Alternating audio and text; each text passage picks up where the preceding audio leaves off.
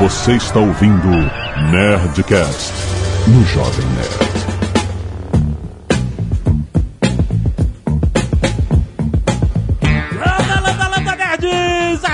Alexandre Ottoni, Jovem Nerd Excelsior! Aqui é Carlos Voltor esperando o universo cinemático da DC. Aqui é aquele que anda de dia e se você quer sobreviver no mundo real, é melhor que aprenda a apertar o gatilho. Isso, Blade? Blade, porra, banho de sangue. Cara, o senhor K gosta tanto dessa cena. Ele deve ter tido orgasmos vendo essa cena. Sério. O que mais? Sobre o Blade? Não, não. Não, Aqui é o JP, não tem mais nada a falar sobre o Blade, vai fuder. Aqui é o Fábio Yabu e o inglês é a língua mais falada da galáxia. Aqui é o Azagal. E quem diria que os heróis de segunda linha, hein, chegariam lá? Pois é, nerds! Simplesmente nós vamos falar sobre Marvel no cinema. Que trabalho que os caras estão fazendo. Como estamos sendo surpreendidos desde o início, desde a, das grandes filmes merdas, os clássicos que muita gente nem conhece, mas existiram sim na década de 80 e 90, até a renovação depois dos anos 2000 com X-Men, etc. Vamos falar sobre os filmes que estão licenciados para outros estúdios e sobre a Marvel Studios que tem fazendo esse trabalho maravilhoso depois do e-mail. Ah, é? Eu achei que era só sobre o Motoqueiro Fantasma 2. Canelada.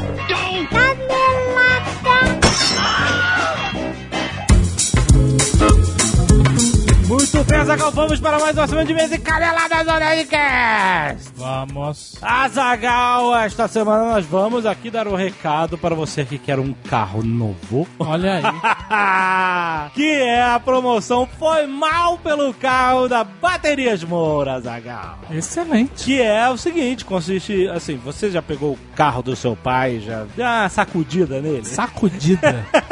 Devolveu de forma... Deu uma esculhambada. Uma esculhambada, exatamente. Então, é a sua chance de pedir desculpas para o seu pai e concorrer a um carro zero quilômetro para ser dar de presente para o seu pai. Ou não. É, Aí você que decide, né? É o seguinte, o que, que você faz? Você vai fazer um vídeo criativo pedindo desculpas No Instagram? no seu Instagram, Ok. que tem que estar com o perfil público, né? Para eles poderem avaliar. Tem que seguir o Instagram. Segue o Instagram, arroba Baterias Moura, e você coloca a hashtag Foi Mal Pelo Carro, Ok. certo? e aí você faz o vídeo se desculpando. pedindo desculpa, tem que ser criativo. E aí você vai no, no site foimalpelocarro.com.br e cadastra toda essa bagaça que você fez, certo? Certo. E aí, a melhor desculpa a gente vai botar no Nerd Office, eu quero ver vocês capricharem, cara. Olha aí. O cara que vai ganhar o carro. Tem que mandar bem que senão vai passar vergonha, né, Jorge? Exatamente. Mas não vai pegar o carro do teu pai e fazer besteira pra depois pedir desculpa, tá? É, por favor, né? Isso não, não, é só se você já fez a besteira. então clica no link aí no post, tem mais informações do Foi Mal pelo Carro.com.br concorrendo a um zero quilômetro de baterias Moura. Muito bem! E Azaga, vamos lembrar que a Nerd Store está cheia de camisetas fodásticas, rapaz! Estampas exclusivas que você só encontra na Store, como por exemplo o lançamento Mario Fall! Essa mistura de Titanfall com Super Mario muito maneiro pelo Vilmar Rossi Jr., muito é maneiro. Isso aí, eu digo que em breve muitas novidades E- na Nerd Store. Isso, agora que você sabe como funciona a Nerd Store, você pode ir lá comprar com muita confiança, sabe que está lidando com profissionais aqui, É isso rapaz. aí. Vai lá na nerdstore.com.br e enche o seu carrinho de compras de coisas nerds maneiras. E se você não quiser ouvir os e-mails e recados sobre o último Nerdcast, pule diretamente para 19 minutos e eu sou uma joia do infinito. Azagal, vamos aos e-mails. Olha aqui, primeiro começando com um Nerds Cacete de Agulha que doam sangue toda semana e vamos agradecer nominalmente. Primeiro um pedido de doação para Guilherme Anakin. Anakin! Vejam aí no Olha aí, post. muito bom, vejam no Devem post. ter cortado a mão dele fora. É permitido essa piada? eu não sei, cara. Nesse eu não- momento? Eu não sei se pode. Será? Qual o limite do humor? Bom, vamos doar. Doem sangue, salvem o cara, Claro, pra ele rir dessa piada sem graça. Andréia Correia, Iago Porto, Vinícius Ferreira, Simone Latarulo, Rodrigo Pimentel, Renan Ávila, Paula Piva, Otávio Ferraz, Motogrupo Rednecks. Caraca. Que maneiro. Porra, o motogrupo tem, ó, um, dois, três, quatro, cinco, seis, sete, oito. Opa, que legal. Grossa lista em oito aí, Joel. Muito bom. Matheus Quicheleiro, Márcia Paris, Lucas Correia, Jonas de Moraes, Fábio Zanardo, Djanslen Siriaco, Bruno Galvão e o Bernardo Bandeira. Todos doaram sangue, galera. Doem sangue toda semana. Não, não. Não é pra doar toda É, inclusive a gente teve com um, um rapaz da Hemorrio recentemente, quando a gente teve lá no Marcos Castro Convida. Sim. É, e ele falou algumas coisas interessantes, como por exemplo, normalmente a gente tem que ter 300 doações por dia. Exato. O, Lá- o Hemocentro onde ele fica. Isso, Que atende 200 e, sei lá, 60, 260 hospitais. Sim. E eu, então eles teriam que ter 300 doações para suprir a, a necessidade diária. Eles têm 100. 100 por dia. Um terço só. Vão ter. Galera, façam a diferença. Vão doar sangue. A cada três meses você pode doar sangue. Eu acho que nem é só o doar sangue, porque a galera aqui, como a gente vê toda semana, tá doando sangue. Tá doando, exatamente. Mas eu acho que a- o ideal é que vocês falem pros seus amigos, familiares, a importância de doar sangue. Estimulem, estimulem também. Exatamente. Temos também o pessoal que doa cabelos. Cabelo. Madeixas. É madeixas ou medeixas? Me deixa, acho que não, me deixa.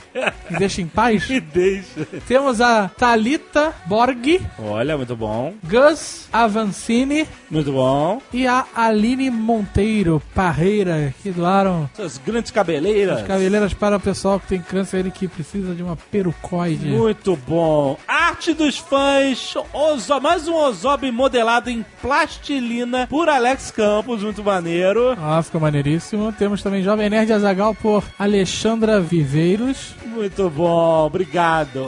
E tem o Monster Life Thrones do Mauro Ficou muito bom, ficou muito bom. E temos Jovem Nerd Azagal 8 Bits 8 bits. Muito bom. por Adriano Marcusso. Muito maneiro. Me amarro em arte 8 bits, esse pixel art. Temos vídeos relacionados ao programa passado, então vejam aí no post, não O vou dizer Cid- qual é. Não, não vamos dizer qual é. Hã? As pessoas têm que ir no post ver. Ah, tem que ver. Não, mas é porque... Vamos criar aí o suspense. Que, que vídeo não, será? é- Não, Que isso não é vídeo? suficiente. Não é Se eu suficiente? falar assim, o Cid sendo entrevistado no programa do Jô e tendo a barba cortada pelo Jô, a pessoa, opa, quero ir lá ver. É? Você acha que desperta mais interesse que a Um curiosidade? pouquinho- é, do que se fala ter um vídeo qualquer. Se eu falasse, tem um vídeo espetacular. Você acha que bastaria era simplesmente eu falar assim, tem um vídeo, assista. É, Eu entendi. Tá bom. Danilo Rodrigues, 20 anos, designer, estagiário, Bauru, São Paulo. Salve, nerds! O Nerdcast 427 foi sensacional, dispensa elogios. É verdade. Então... Vamos dispensar os elogios. dispe- ele, mas ele elogiou. Se fosse no começo, a gente, é verdade, ele elogiou já, né? Porque quando o blogueiro começa, o podcaster, ele, ele não ganha dinheiro, né? Não, E aí os elogios, os comentários são... São tudo que ele- Oh, é. Exato, mas hoje em dia ele tem dinheiro. Que babaca! Nossa, cara, que filha da puta. Olha, você. Vamos lá. A gente não, olha, a gente, nós somos um, um- case Tá bom. de empreendedores, Jovem Nerd. Tá bom, Isso mas não pode ter elogio ainda, não precisa parar de elogiar. Não. Esse é o Azagal, tá, gente? Ouvindo o programa, me lembrei de uma trollagem muito O boa. Jovem Nerd quer, não quer ser confundido? Não, eu só tô falando que esse é o Azagal. Ah, ok.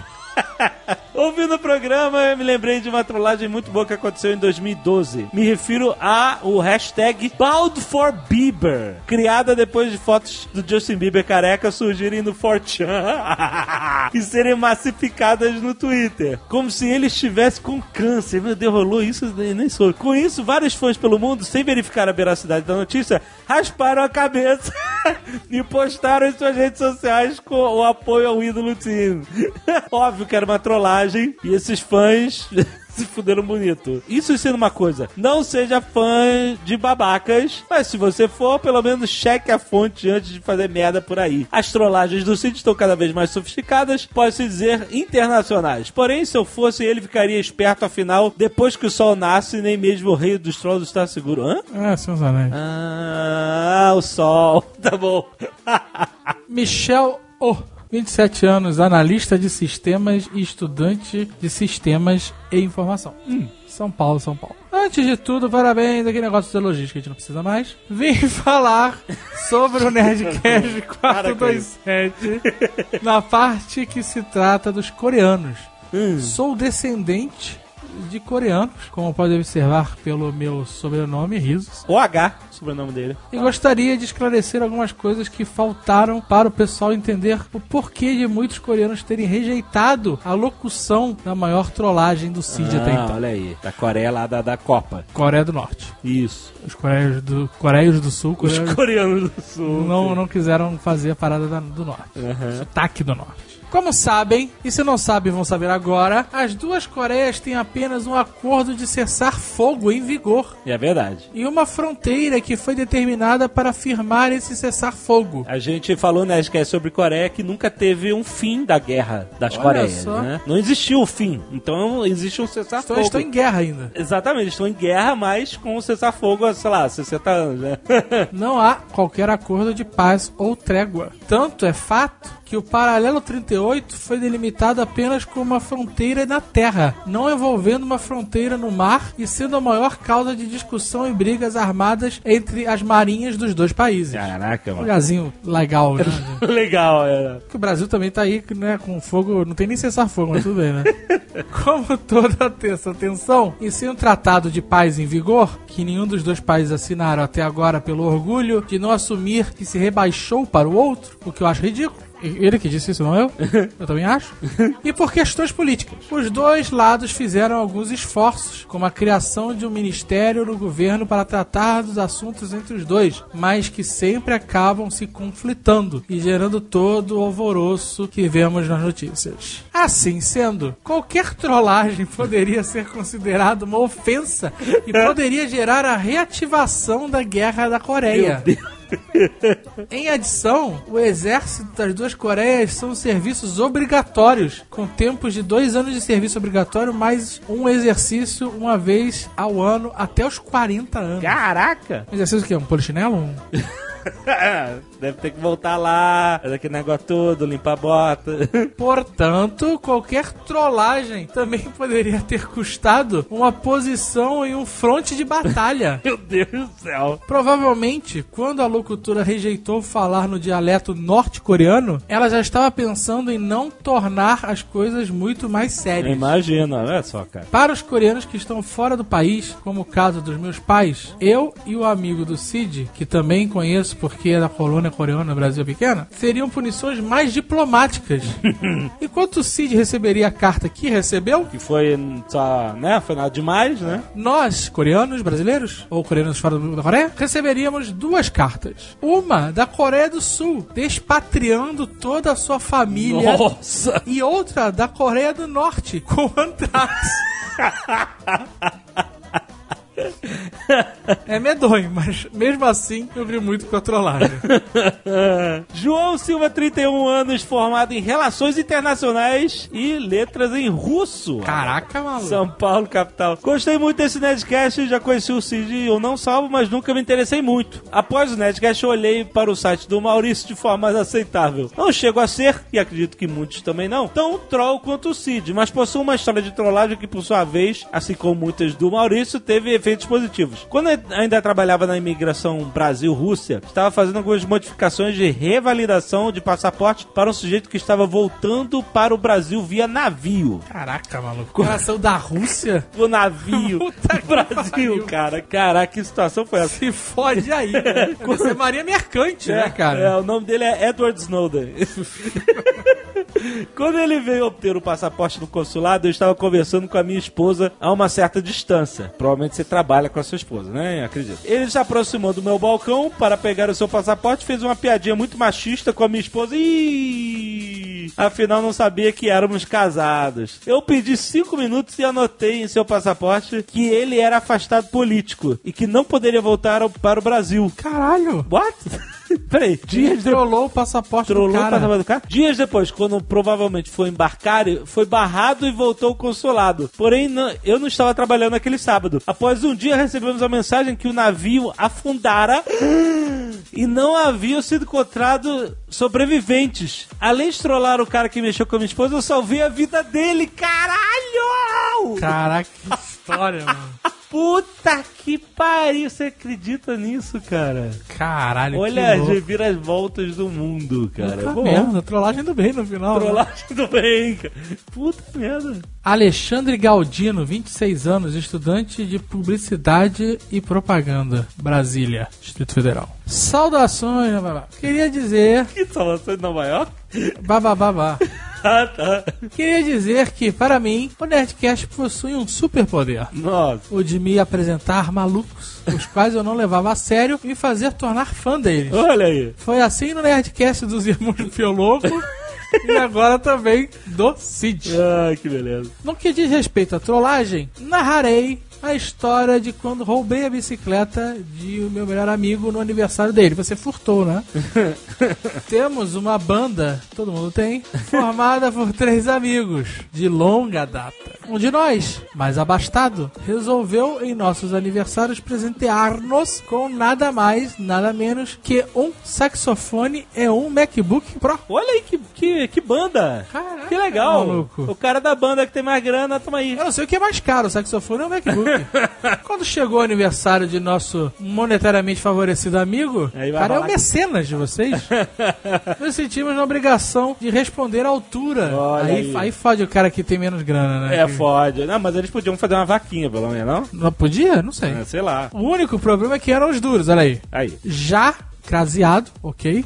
Que não tínhamos dinheiro Já, Craziano. resolvemos usar a imaginação. Ah, lá vem bricolagem. Usar a imaginação. Vamos fazer o presente. Um porta-controle remoto. Nosso amigo presenteador, embora gastasse muito dinheiro com os outros, tinha uma bicicleta caindo aos pedaços, a qual deixava diariamente no metrô e em seguida ia ao trabalho. Hum. Após engenhosa manobra, conseguimos a chave do cadeado dele e um belo dia ele desceu na estação e para sua surpresa a bicicleta não estava mais lá. Ah. Nesse meio tempo havíamos levado a Camela. Eu, eu já ouvi chamar de bicicleta de camelo. de camela? Camela, é verdade. Levado o camelo para o ciclista. Para o ciclista? Por quê? O ciclista é o cara que anda na bicicleta. É, é, mas aparentemente é o cara que conserta também. Será? E fizemos uma reforma geral na Ah, bicicleta. pô, Fizeram o Luciano Huck na bicicleta. Fizeram overhauling. Overbiking. Alguns dias depois, ele chegou em casa e lá estava, sob sua cama, a velha bike, de volta e reformada. Rimos dias desse fato. Olha aí, que legal. Eu imagino que, assim, eu, por um momento achei que tem um plot aqui Ah. e o cara ia ter comprado uma puta bicicleta. É, né? Ah, ainda bem que roubaram E aí eu chegar em casa com os caras com a bicicletinha. Algum tempo depois, roubaram a bicicleta, Ah! de verdade. Ah, não! Só que dessa vez não fomos nós e nem devolveram ela melhor do que antes. É por isso que o cara tinha a bicicleta fodida. Porra, vocês fuderam a vida do cara, mano. Acabaram com a bicicleta dele, cara. Ou então um deles pegou a bicicleta finalmente. Não, não tá falando. né? Aqui então, off-top, Casagal do Carlos Rafael, 35 anos, ilustrador do Rio de Janeiro. Olá, Jovem Nerd Zagal, segue uma homenagem que fiz. A página é de um álbum de quadrinhos franco-belga que será lançado mais no final do ano, chamado Maxense. É isso? Max com X, Maxense. No quadro 2 está o Azagal e no quadro 3 o Jovem Nerd. Olha aí. Sem óculos por motivo histórico, óbvio. Ambos participando da revolta Nica em Constantinopla. Que maneiro! O álbum está sendo muito aguardado e vocês provavelmente farão parte desse sucesso. Nós. O álbum está sendo muito agora. O que, é? Pelos franco meu. o, o cara, você tá falando quadrinhos na França e na Bélgica são huge, cara. Ok. É um pouco engraçado só. Espero que gostem da estreia nos quadrinhos europeus. O Nerdcast faz minhas horas de desenhos serem muito mais divertidas. Muito obrigado, cara, Rafael, por ter nos desenhado. Eu nos queria, eu queria ver agora essa. Não a página que a gente já viu, Não, agora mas tu desdenhou, né? queria ver a parada, o quadrinho franco-belga. Qual a tiragem? Cinco? Cinco? Caralho, essa filha da puta. Tu tá muito. Chega! Chega de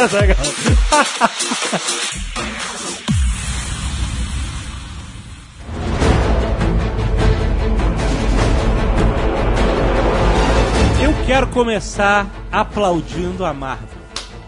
Ah, Parabéns, cara. Então, de parabéns.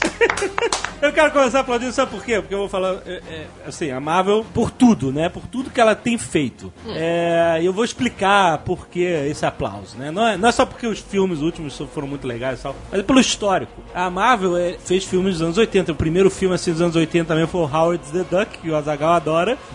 Ô, Na verdade, na verdade, se você for pegar o primeiro filme dela, já é um clássico, é o Doutor Estranho. Eles levaram o Doutor Estranho pro vídeo, em 78. caraca, que Jesus. filme é É esse? isso? Não, não é o Capitão América, gente? Do- Não, foi esse Doutor Estranho. Capitão Capitão América América foi de pra televisão. 44. Uma É. série. É, uma eu lembro série. da série do Ah. Homem-Aranha. É que eu lembro, do Homem-Aranha e do Hulk, são as mais antigas que eu Ah, lembro. entendi. Mas filme. É, você Aham. tem, você tem as séries dos anos 80 do Hulk, lá com o Luferrino, amigo da Zagal. Aham.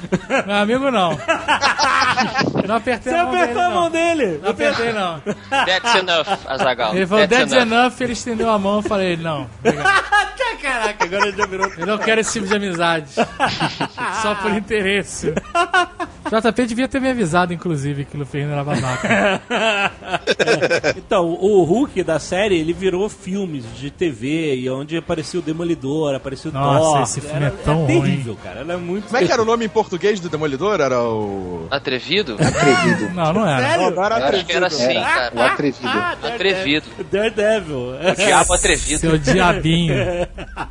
Seu diabinho atrevido. É, a gente teve lá coisas horríveis como Capitão América de 90, que foi terrível. Esse terrível. filme do Hulk com o Demolidor tem o Thor também, vale Tem lembrar. Thor. É. Não, não, esse foi outro filme. Tem um filme com o Thor e tem um filme com o Demolidor. Não, não, mas tem um que os dois estão juntos. O Thor com o Hulk, não com os três. Os três juntos, não. Não, não. O pessoal acha que só em Vingadores que eles se porraram? Não, senhor. O Thor já.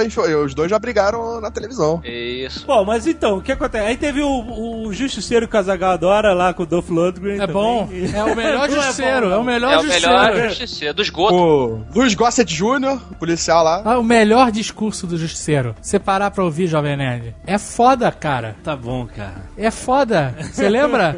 Come on, God, answer me. If the innocent dead and the guilty alive. Where is justice? Where is punishment? It's in, in me. Tá, tá, tá. Trilha sonora do Biohazard. Toca no esgoto. Porra, era maneiro, era baseado nos quadrinhos, inclusive. Era bem mais padrinho do que Cara- a porra do, do, do justiceiro pegando o extintor pra enganar o John Travolta. Puta, cara. Esse do Thomas Jane foi muito ruim, porque Muito ruim, é. ele a- até a estética, assim, fora o fato de ter o John Travolta como vilão, que é uma merda em qualquer filme, né? A estética do filme não é a estética do Punisher. Não é. Não. totalmente, é. Assim, É Punisher é sombra de noite, filme à noite, É. é tudo sombrio, tudo sujo, tudo escuro. Só faltou, cara, o Punisher usar, sei lá, verde e limão. É, eles estão em Miami, sei lá, na É praia. tudo colorido, é tudo de dia, cara. É, Sol de ruim. 40 graus é, é Ah. muito escroto, cara. É. E por último, a gente teve, cara, um dos filmes mais terríveis que já teve cara de super-herói, que foi o Quarteto Fantástico de 94. Se você nunca ouviu falar nisso, você dá um Google que tu vai ver. o Coisa. Cara, é terrível. Feito pelo coisa, Roger né? Corman. Nossa, cara, é muito ruim. Mas eu acho que esse filme nunca foi lançado, Não, cara. o Quarteto nunca- Fantástico nunca foi lançado. Ele depois vazou, mas ele nunca Vazou. foi lançado. Ah, Os caras viram e falaram, cara, esse filme tá uma merda, não vamos lançar. E não foi lançado, É foi engavetado. terrível. Imagina. Mas de quem, de quem era a produção? De que estúdio? Era uma parada muito baixo orçamento, acho que era a produtora do próprio Roger Corman que tinha pego os direitos pra fazer. É a New Horizons, tem que ver aí quem é que comandava ela. Novos Horizontes. É porque filme de herói nessa época era uma parada muito whatever, sabe? Ah, tirando o super-homem lá no final da Ah, e década de mesmo 70. assim era muito whatever, Não, vai. mas foi, foi grande. Mas, ok, mas assim, não tinha o- a credibilidade Não. de outros filmes. Não era um filme pra Oscar, nem pra prêmio, nem pra fazer dinheiro. Não era. Era considerado Cara. entretenimento B. Exato, cara. Porque, Filmes que cara, fizeram dinheiro nessa época foi só Super-Homem e Batman, do Batman, Tim Burton. É, mais de 10 anos depois. O Né? Batman mudou essa parada, né? O- Eu acho o, o filme do Batman uma merda. Mas ele, pelo menos, ele levou o, o, o cinema de super-herói pra ter uma expectativa sobre eles, né? Sabe pra, o que que pra acha do virar uma parada de é Batman, merda? Eu Sabe o que que odeio você Tim Burton. Odeio. Ele não gosta do Tim. Burton, entendeu? Você acha o filme do Baixamento que você nunca dançou com o demônio? É, pode lá. ser. É, tá roubando a minha frase, que eu falo em todos os sketches de Batman. Mas olha só, eu tô ainda construindo o meu aplauso A amargo. gente tem que manter aqui porque o Jovem Nerd foi diag- diagnosticado com autismo recentemente. então ele tem que seguir o roteirinho dele. Não, cara. Não isso é a pode improvisar mais. Não, presta atenção. Tá, estamos nos anos 90. É pra nós Alexandre. só não perder a, a linha do Isso. pensamento. Uhum. Vou jogar Na a caixa década de fósforo aqui agora. Na década de 90, a, a indústria dos quadrinhos estava sofrendo uma grande crise, né? Você, você pode perceber ações paliativas para tentar vender mais quadrinhos com grandes eventos que aconteceram na mesma época, como a morte do Super-Homem, o Batman ficar paraplégico, o Wolverine perder a- a- o Adamantium, né? Então, isso era tudo grandes sagas gigantes que não, impensadas anteriormente que ele tá fazendo porque tentar reverter a crise. Casamento do Pato Donald, não teve também? Eu teve o casamento do Super-Homem também, exatamente. Sim, um Homem-Aranha. Quer dizer, a a Marvel dos anos 90 tava fazendo bons desenhos animados. Os X-Men, Homem-Aranha dessa época eram muito bons. Mas o cinema muito ruim e nos quadrinhos também não estava indo bem. E aí o que acontece? Olha só que coisa fantástica. A Marvel abriu falência em 96. Abrir falência não significa falir. Significa que você entra debaixo de um guarda-chuva de leis do governo É, é, é diferente é, no Brasil e nos Estados Unidos. é, mas aí nos Estados Unidos é o seguinte: o cara entra debaixo de um monte de proteções pra poder se reestruturar e sair da falência sem fechar, né? O famoso pedir arrego, talvez. É, é, é tipo um autos, sabe? É uma, é, uma suspensão de, é uma suspensão de dívidas de imposto, É, dívidas de um monte de coisa. Parei de que os brincar. caras, que os caras é, vão cobrar mais à frente. Mas não é uma afrouxada, não é isso? Ah, é Não, tipo, você não faz é. isso pra você impedir que você É quebre. tipo um É. altos, meu. Você tem aí agora tanto tempo a tentar É. se reorganizar e aí ninguém vai te tirar dinheiro nesse período. Mas Exato. depois disso, meu amigo, Mas aí o que acontece? Mas aí? A Marvel abriu falência e a Marvel não abriu falência em 96 só por causa da crise nos quadrinhos. Existiu uma maracutaia aí de um cara chamado Ronald Perlman que comprou a Marvel Entertainment Group. E aí ele começou a comprar outras empresas de entretenimento criando junk bonds, que eles chamam aquelas ações lixo. Da Mar- tipo assim, ele meio que penhorou a Marvel pra comprar outras empresas. E aí quando a crise atingiu a Marvel, atingiu todas as outras, foi muito pior pra Marvel. Por isso que eles quase faliram e tiveram que abrir a falência. E o que acontece? Aí depois a Marvel se juntou com a Toy Biz, que tinha licença dos brinquedos, e eles conseguiram se reerguer e sair disso. Mas como é que o que, que os caras fizeram pra reestruturar a empresa depois que ela abriu falência e começou a se reestruturar? Os caras venderam as licenças. E quando você quer vender as licenças pra outras empresas pra poder fazer seu- seus filmes e tal, você vende as mais valiosas, que Olha foram X-Men aqui na minha mão, na minha mão é 30 Exatamente. milhão. Foram 30 X- milhão. X-Men e Homem-Aranha, cara. As duas maiores marcas da Marvel, cara. De longe, de longe. E aí, cara, começaram a nascer os filmes. Em 98 teve Blades também, que... que Aí é- sim. O, o pessoal cita o o X-Men como o primeirão e tal, coisa que mostrou que a onda, já, a maré estava virando. Mas é, eu vejo muito, muito especialista dizendo que na verdade foi o Blade. Sim, foi o Blade, É, com certeza. Blade Na verdade, foi foi- o Blade na onda, na onda do corvo, eu acho. Exatamente. Mas olha só, amiguinhos. Nenhum desses dois filmes aí, Blade e Corvo, teve a projeção que o X-Men teve. Sim, é. O Blade ele acaba tendo uma- um outro tipo de importância porque a gente vai ver conforme a cronologia do build-up do Alexandre for seguindo, a gente vai ver que vai ter a, a, né, a subida e a, a queda e depois a subida de novo com o Iron Man. Mas a fórmula do Blade, ela é muito semelhante ao que fizeram com o Iron Man, no sentido de que pegaram um personagem que estava longe de ser da classe A e deram muita liberdade pro pessoal que estava fazendo o filme. Ainda que tivesse no Iron Man uma importância um pouco maior, a tendência era de que, cara, olha só, se der errado, não vai ser uma merda completa. Então os caras puderam fazer um filme focado naquilo que eles acreditavam que ia fazer um bom filme. Então por isso que eu acho que ele também é importante. Quem levou as pessoas pro cinema, acho que quem provou que os filmes de super-heróis podiam dar certo, na minha opinião, foi o Corvo. Mas não, não tem opinião. Aqui não tem Porque foi opinião. o primeiro, pô. tá Não, eu falando não quero, não, não. Não, não, o não. Corvo- 94. Não, mas o Corvo Eu não na fui ver Marvel. Corvo no É, cinema, o e Corvo aí foi então... lá em 94. O Corvo É. já tinha sido bem antes. O Corvo ainda tava dentro da, da época do Batman. É, então, cara, eu- o eu- Corvo eu- puxou ó. veio do Batman. Na verdade. O, O Blade é o maior filme de sessão da tarde, é o maior cara de sessão da tarde, cara. Ah, não, Cara, mas- o Corvo Ah, passou dos ok. 150. é, chegou em 150 milhões nos Estados Unidos. É, tá, e o Blade? Blade Blade. foi bem também, tanto que ele puxou Também, o por aí. Para ainda. E o X-Men? Não, aí você tá falando. X-Men foi pra personagem- 300 milhões nos Estados É. Unidos. Então, gente, então, quem mostrou pro estúdio, olha, dá dinheiro de verdade, foi o X-Men, cara. Não foi os outros. Os Não, outros Mas você tem que normal. honrar o batedor. O cara que vai na frente. Não, você tem que honrar quem faz diferença, porque se o, o Quarteto Fantástico com Cocoisa tivesse sido bom, você ia honrar esse merda. Não, mas olha só, gente. Cara, não- ninguém a- a diferença não tem é- como comparar o Corvo e Blade com o X-Men. O X-Men era uma marca Isso mundialmente conhecida, cara. Gigante. Você tem que testar. Eles jogaram, falei, vamos testar isso aqui. E olha só. Puta, Peraí. tá certo. O seriado do Flash, Olha que o cara aí. ficava parado e saia correndo ao mesmo tempo, lembra? Era excelente. Não, não era. E era Ah, era antes bom. disso. Cara, e era fazia bom. sucesso. E nem por isso ele fez a revolução na, na parada. Então, Mas ele não é deixa eu tão bom. honrar o seriado do É, Flash agora? Mas ele não fez sucesso. Tanto É, que ele foi cancelado Não, ele na primeira fez- temporada. Ele foi cancelado porque ele era muito caro. Também, é, é. É, ele, é muito caro e não teve a audiência necessária pra se manter. E, não, e eles também não conseguiam costurar aquele uniforme de veludo toda hora, né, cara? Aquilo é uma série.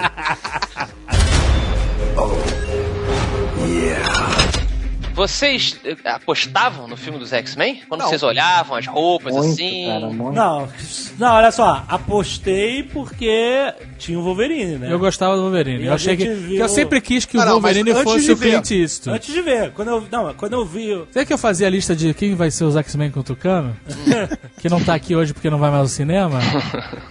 A gente botava, né, como Wolverine o Clint Eastwood. Sim, até o Rio Jackman parece muito que o Clint Eastwood é novo. Então, e aí, cara, quando apareceu esse cara, caraca, o cara ficou bem de Wolverine. O Wolverine foi um problemão lá de casting na época, porque quem foi chamado pra fazer o, o Wolverine mesmo era aquele maluco que fez o vilão do Missão Impossível 2, sabe? é? Não. Não. então, é, é por isso. Ele deixou de fazer o Wolverine porque ele quis ser o vilão do Missão Impossível 2 com o Tom Cruise, em vez de fazer um filme de herói que ninguém conhecia, não tinha nenhum ator famoso de verdade, entendeu? Russell Crowe também foi cotado, né? E aí o Russell Crowe, aí o Russell Crowe foi cotado também para ser o Wolverine. Interessante. Mas ele não, não pôde. E aí o Russell Crowe que botou o Hugh Jackman na fita. Olha aí, meu amigo, aí. meu Ozzy, Ozzy. É. E- e- é, não, o Hugh, Jack- australiano. o Hugh Jackman fala que a carreira dele, quem deu a porrada mesmo foi o Russell Crowe que deu esse Olha, aí pra ele. tava falando do Corvo Hum, agora, hein? rapaz. Olha que interessante. né? Hã? Por quê? Corvo Russell Crowe. Ah, já tomado. Caraca. A falta do Dudu aí fica. Mas aí tinha esse negócio, o Hugh Jackman é um cara de, sei lá, de 1,90m, né? E o Wolverine é um baixinho, né? Nos quadrinhos ele Baixinho. foi, né? O Nanico. Mas a gente liga Aí aquele ele- botãozinho chamado suspensão de Não, descrença. tudo bem, mas mesmo assim o Brian Singer ainda tentou botar o cara no segundo plano e tal, um negócio assim pra não, pra não parecer que o cara é gigante. Fazer, fazer aquele efeito que o Jô Soares tinha no, no reizinho. Ajoelhar no sapato, né? Ananias. Fazer o Ananias. Ajoelho no sapato e anda de capa. Anda levando um saco nas costas, né? Quem levou muito o filme foi o Wolverine mesmo, entendeu? Aliás, a introdução do Wolverine naquele cage match lá no... Puta, é muito maneiro. Irmão. Total X-Men, Foi cara. tudo Total aquilo. Foi X-Men. foda demais, entendeu? Aquele filme vale por essa cena. Esse filme vale porque ele despertou toda essa onda de quadrinhos que tem hoje. Não foi Blade porra nenhuma. Muito menos o cordo com Brandon, Brandon Lee, cara. O cara não teve a criatividade nem de morrer diferente do pai. Tá no Não, cu, tá cara. maluco. Corvo corvo demais. Como assim? O... Pô, é muito bom. Morreu pô. completamente é diferente do pai. diferente do pai pra caralho. Ele não levou um tiro no set? Foi. Ele levou um Foi. tiro. E não foi assim que Não, você lhe o pai morreu? Não, Não. cara. Eu jurava que essa, que essa história era verdadeira, cara. Não, Bruce Lee morreu de. de- é Reação rosa. alérgica, né? Não, ninguém sabe exatamente. Aí, viu? Pode ter sido um tiro no set. Não, Enfim, parece que foi uma né? reação alérgica. A chumbo da bala. A pólvora. Tornou tão incrível que ele acendeu. Agora, se você rever o X-Men hoje, o primeiro filme, você ah, é meio fraquinho, né? Um filme muito paradinho. Pô, cara, o filme tinha um orçamento mínimo. Eu sei, eu sei. Esse é outro valor foda. O cara sei pegou um filme sem grana. Eu sei. Tu tinha 60 dólares, sei lá, pra fazer Não o tinha filme. dinheiro pra fazer os efeitos especiais. Eu sei que é valioso por causa disso. Porra, cara, o cara teve que botar. Eu não sei porque volta com essa merda, esse grosso, cara. Cara falou: não tenho dinheiro pra fazer vilões. É. Vou fazer o grosso, que é só uma língua, língua de cobra aqui assim. Como é que é a língua de cobra? né? O- Língua de Na Liga de Sogra. Língua de mano. sogra, isso. Sogra, é, língua de sogra. A única coisa que me incomoda muito nos X-Men é. Tem muita cordinha. As pessoas pulam. É meio esquisito. É a falta de É, grana. É, mas é isso. É a falta de grana, cara. O que me incomoda no filme dos X-Men, a única coisa que eu achei que. Eu sempre achei que era errada, tá errado, era o Dente de Sabre. Desde a primeira vez que eu vi aquele cara na, na, na, na roupa, não, não. Falei, tá errado. É, não, então. Assim, eu até entendo, porque se você pegar o dente, sabe, do quadrinho, ele é uma, louca mesmo, né? Ele é um Twisted Sister. Ele é, exato, cara. Ele usa aquela porra felpuda nas costas, aí usa bandana com a- com o cabelo pra fora. Dente de sabre é um Twisted Sister, cara, é sensacional. Mas assim, ele tirou realmente a água de pedra ali. O É, filme fez é. sucesso pra caralho e, e- e empolgou. E ele fez o adaptações fodas, cara. Ele botou o Wolverine alto, é, assim, por não poder cortar pernas dos atores, por falta de verba. É, mas ele botou o Magneto velho, cara. É, é porque era mais realista. O né? Magneto, ele é velho, mas ele é um velho com o corpo do Arnold, com 20 anos, né, cara? Faz sentido. Tipo o. Stallone, basicamente. É, então, foi. E aí ele botou um cara velhinho franzino Isso. fazendo o cara e, e- e funcionou perfeitamente. Mas isso que é legal, olha só, então, já que o Azaghal disse que não tem negócio de opinião, eu vou falar aqui a minha, vocês entendam como quiser. Na minha opinião, então, isso é uma boa adaptação. Quer dizer, você pode adaptar, Sim. que é aquela coisa que muito nerd não consegue entender o que, que é, mas uma boa adaptação, ela mantém a essência do personagem. Exato. Claro. Né? E foi o que o Brian Singer fez. Tanto que a vampira nesse, nesse filme, ela, ela é um mecanismo de roteiro, né? Ela não é uma super-heroína, ela não faz nada. Ela é um- a história gira em volta dela ali. Sim, mas a Mas- essência, mas a essência dela, dela é tá lá, exatamente. É. É, então, pra mim, funciona, né? Eu não fico nem um pouco puto de ela não, não ser a vampira que voa, super forte. Tá? E, aliás, ela, os poderes originais da vampira não são esses, né? Esses poderes ela tirou da Miss Marvel Eu Forever. sempre né, achei, cara? assim, é uma merda. O poder original da vampira é o que aparece no filme. É o que aparece no filme, que é só sugar os, o- os Poder poderes do e ter temporariamente, né, o poder. Eu nunca do- gostei desses poderes que a vampira tem da Miss Marvel. Por quê? Que é uma mamata. É, mas... Te inventou um herói que tem esse tipo de poder. Não funciona na revista. Não estamos conseguindo aprofundar. Vamos dar voo e super força pra ela. Então, mas aí ela ficou maneira, cara. Não ficou. Ficou maneira assim, ficou ok, E vai. tirou a Miss Marvel das histórias, né? Ela, ela, tipo, Isso. é. Assim, um personagem poderia ser desenvolvido de outra forma, como é no filme, por só, exemplo. A Miss Marvel, Sim, mas- a Miss Marvel tinha os poderes. Ela era super força, voava, cacete. E, é, e era whatever. E aí botou isso na vampira, ela ficou foda. Mas acho que, assim, Entendeu? eu não... Porque ela tinha os poderes da Miss Marvel e ainda tinha uma merda, que ela continuava sugando poderes dos Acho que a outros. Miss Marvel não virou depois o Capitão Marvel? Hein? Não, Não, cara. não, não, não. Os tempos, né? Que tempos nós vivemos. Capitão Marvel cirurgia era um tudo. que morreu de câncer, mas já voltou. É o Shazam, né? Da Capitão- Shazam, não fala essa Capitão palavra. Marvel da Marvel. O Capitão Da Marvel da da Marvel. Por que que estão falando que o, o filme do Capitão Marvel, da Marvel, é um personagem feminino? Ah, porque hoje. Ah, é, tá. A Miss Marvel. Peraí, vamos voltar. É, A Miss Marvel que perdeu os poderes pra vampira. Depois ela virou outra super heroína que chamava Binária. Que até era legal, ela ficava lá com o Corsário, aqueles caras lá que. Do espaço. que sabe, do, do espaço, lá, tipo os Guardiões da Galáxia dos X-Men. É o pai do Ciclope, né? Corsário é o pai do Ciclope. Né? Exato. Isso. E aí depois ela voltou a ser a Miss Marvel, e aí, numa das histórias recentes, o Capitão América, sei lá por quê, cismou que ela tinha que mudar de nome. E ela tinha que chamar Capitã Marvel. E aí virou Capitã Marvel. É porque ela- ele dá uma patente pra ela. né? Tipo, é. Tipo assim. A patente é Que vai rolar um filme dela. É, e querem fazer um o filme dela. em- E agora eu não duvido mais de nada, maluco. Pode A ser um Marvel é louca pra, pra, pra se apossar do nome, né? Capitão Marvel. Não, e eles querem fazer como o primeiro filme da Marvel com um personagem feminino principal. Aê, então eles estavam tá procurando um demorando. personagem feminino, entendeu? Pô, mas e. Electra? Vocês esqueceram da Electra? Deus do céu. Aí veio o Homem-Aranha. Quando eu vi o trailer, eu fiquei que nem o urso do pica-pau, sério. Aquele teaser, né, Alexandre, que depois foi banido das Torres Gêmeas. Puta, pois É, é. ele né? das Torres Gêmeas, exatamente. Caramba, aquilo e foi termina com I day and night, night. Que isso? Caraca, ainda bem que foi banido. Take far behind. Agora eu lembrei o nome. Take Five Behind? Take you far behind. take you Ah. to a roller Coaster. ah, essa ele era foda, era ele prendendo aquele copo numa teia que ele constrói entre as torres gêmeas. Era demais. Trailer Ah, demais, e aí bom. que todo mundo levantou e. Ah, é agora. E aí, E o trailer ser proibido também foi uma cagadinha. Ah, é. Fala aí. Não foi Não, não é proibido, foi os caras proibido, né, tiraram por É, mas assim, Torres Gêmeas, pô.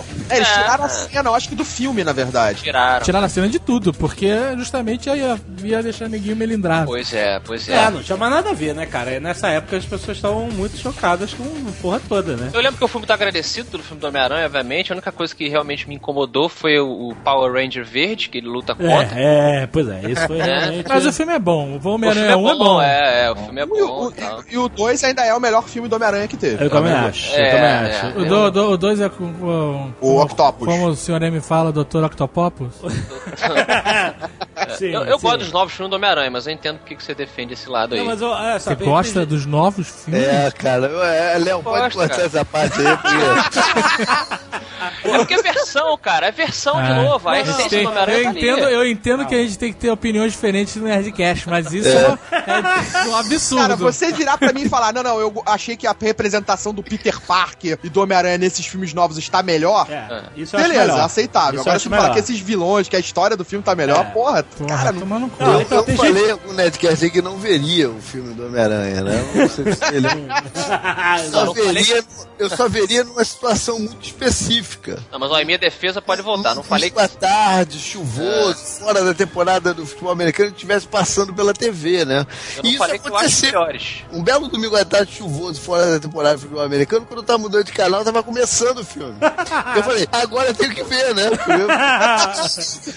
e, pô, o filme é chato pra caceta, cara. Primeiro É mesmo? agora, né? O chato? primeiro da nova Achei. trilogia. É bem chato, cara. É bem chato. Eu bem nem fui ver o primeiro. Mas olha Cara, só, o problema é que pra dois opinar, filmes, uai. tanto do primeiro quanto do segundo, são os vilões. É, é bem, é bem ruimzinho. Os vilões são sem propósito nenhum. Eu vi o É, segundo, isso eu vi o segundo, eu tava com ódio no final. Daquela É. história merda. A história é Daquele bem- é bem- filho do, do, do Ozzy Osbourne lá, merda. Harry Osbourne. É. É, isso realmente é. Não, Caraca, dos sem vilões propósito. merda sem motivação nenhuma. É, e o pior de tudo, como o cara conseguiu juntar os dentes separados com o poder da eletricidade?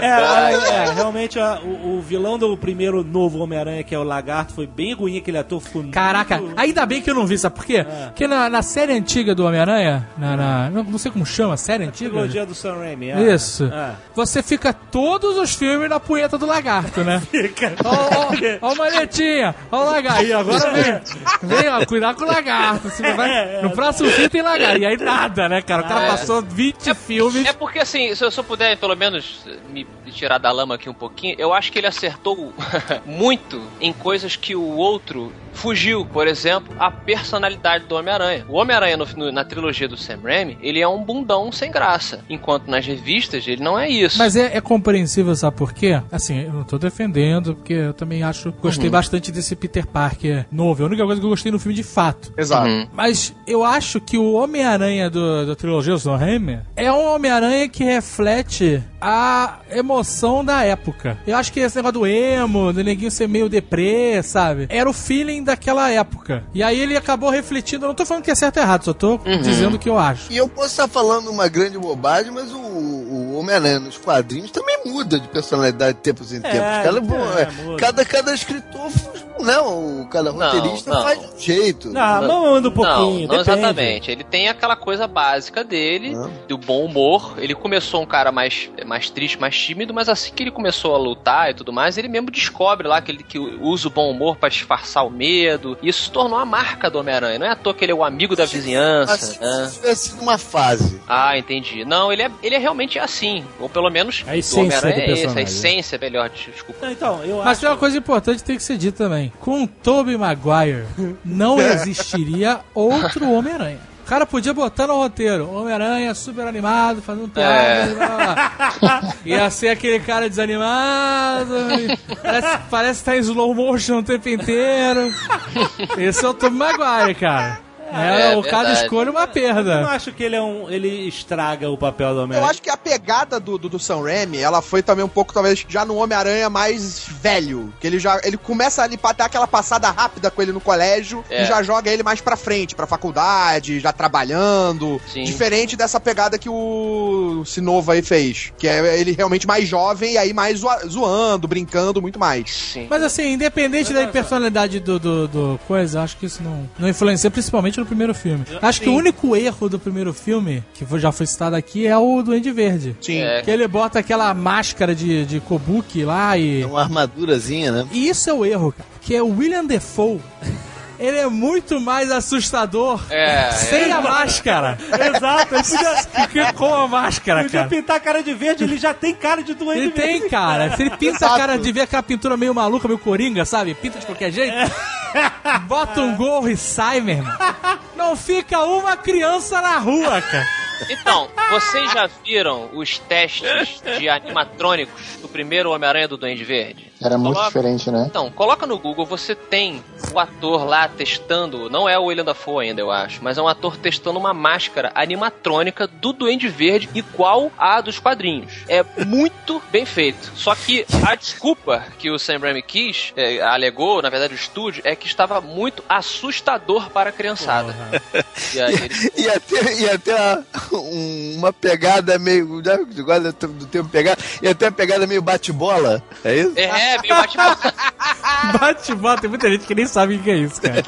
Ele tinha O Clóvis, né? Em vez de ser o Duende Verde, era o Clóvis. Bastava você, você usar a desculpa. Você já estabeleceu na casa do William Dafoe que ele curtia a cultura de máscaras ao redor do mundo. Quando ele pirasse maluco lá, era só ele misturar as roupas que ele tinha em casa com a parte mecânica que ele tinha dentro do laboratório e pronto, fazer uma roupa mais parecida com os quadrinhos e não o Power Ranger verde. Caraca, eu tô vendo aqui as imagens que falou. Cara, é foda. Tava foda. É foda, cara. Antes disso, hein, eu, não- eu não vi isso, mas o concept art que mostrava fantasias, né, customs, do Duende Verde, antes dessa ideia da armadura ou de uma máscara animatrônica, que era tipo o William Defoe do inferno, como se fosse possível, era maneiro também, cara. É por isso que a armadura é um tão decepcionante, assim. Uma coisa que eu sinto muito falta nos filmes novos é do JJ Jameson. Ah, é legal. É verdade. É é. sensacional. É, principalmente porque o JJ Jameson, ele ocupa um papel que deveria ser até do próprio Homem-Aranha Peter Parker, que é ser o alívio cômico do filme. É, sim. Sim, é, bom, ele é alívio bem, bem cômico. colocado, bem colocado. Mas ele tá muito bem, cara. Tá muito bem mesmo. É, o, o J.J. Simmons. Ah, não, é J.K. J.K. Simmons. J.K. Simmons, cara, é, é Cara, se o nome do cara fosse JJ também, ia ser Não, fantástico.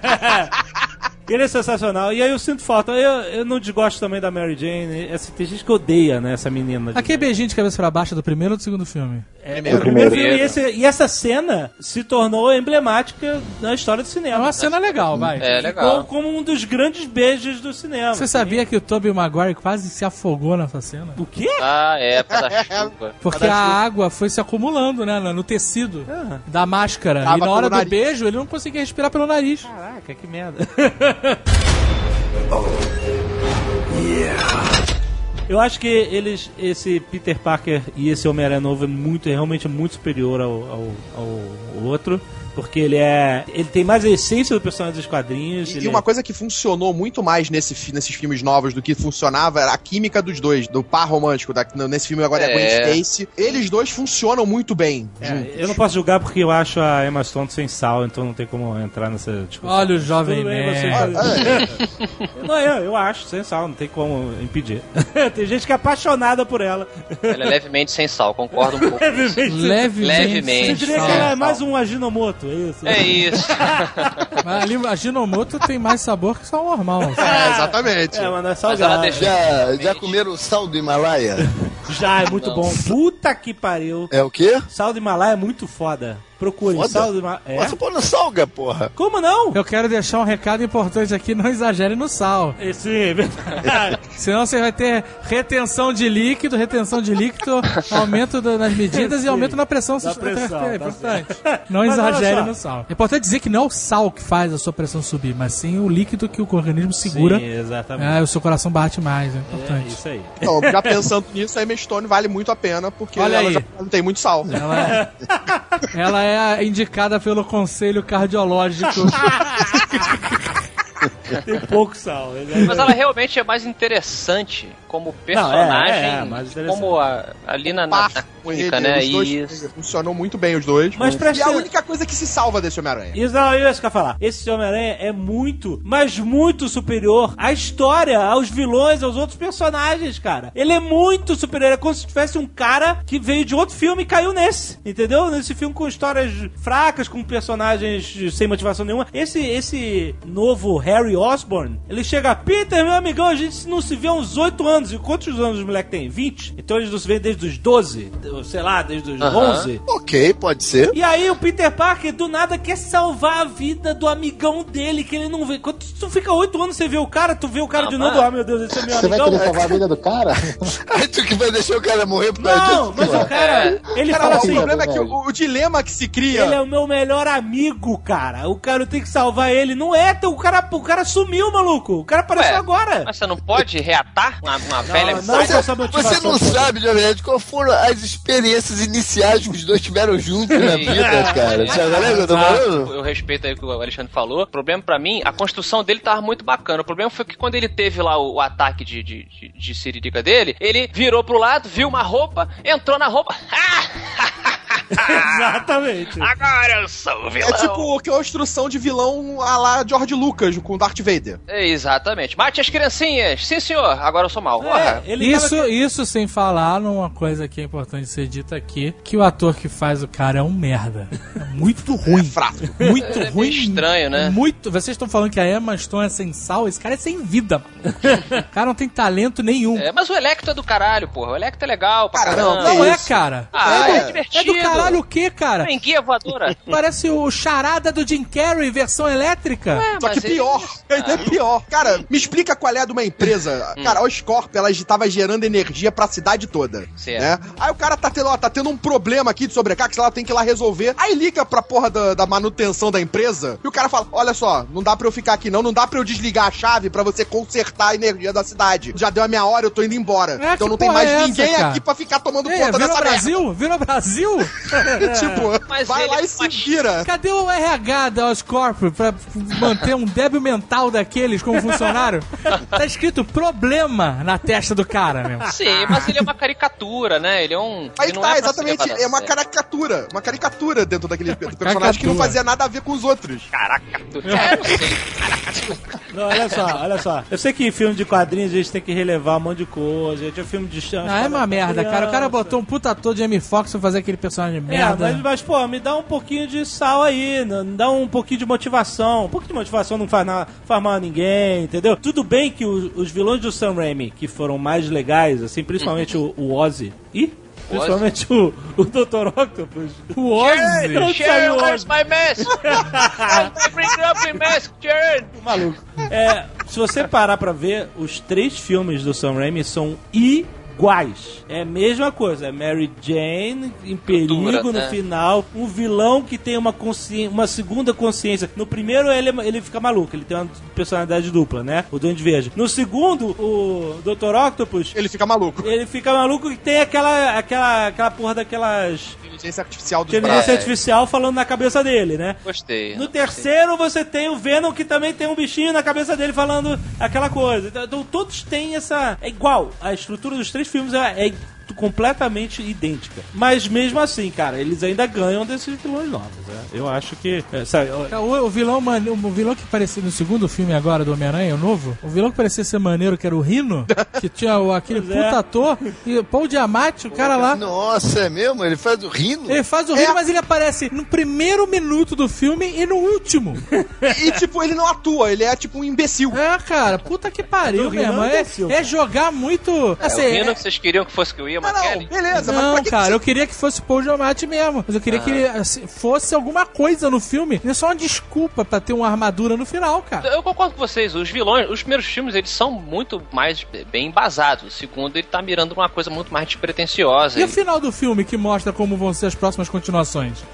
Olha, esses são os próximos vilões, hein? É, Estão é, todos Tem uma- nessa sala. Vai ser fácil Tem um assim. escorpião, não? É, tem, tem, tudo, cara. tem o escorpião. Tem Isso aí, aí ele tá pegando muito. Abutre. É, É, tá Ah, pegando putz. da, da É. era Ultimate, né? Do. Chama Ultimate do, do, Isso, do é. Spider-Man, é, né? É, esse é bem É. mais um Homem-Aranha Ultimate mesmo, esse novo. É, que é aquela coisa do a tendência, né, que a gente vê aí, que o próprio Tim Burton fez, de todos os vilões estarem ligados ao herói pelo, pela família, de alguma forma. e- É, isso é outra parada que é escrota. Aí tem outra parada que me incomodou pra caralho nesse filme aí, cara. Aquela parada do pai dele ser um super Cara, cientista, esconder moeda na carteira. Metrô. Ah, meu irmão, que que é Mas aquilo, o pai cara? do Parker era um super agente aí, secreto. Ele podia ser o que quisesse, Não, depende. beleza. Mas, é- mas no filme ficou uma merda. Cara, ele escondeu um vídeo dentro de uma passagem secreta do metrô, dentro de um trem escondido. Porra, na cara. esperança de, quem sabe, num futuro distante, talvez o filho dele encontrasse moedas. É, caraca, é muito de uma forçado, parada, cara. decidi- descobrisse que aquelas moedas pertenciam ao metrô desativado de sei lá da Ah, onde. quem nunca Porra. teve um pai que fez isso, gente? É, cara, meu pai escondia ovo de Páscoa e era só isso, cara. Eu vou te falar o que eu falo sempre sobre esses filmes do Homem-Aranha. Não me pega.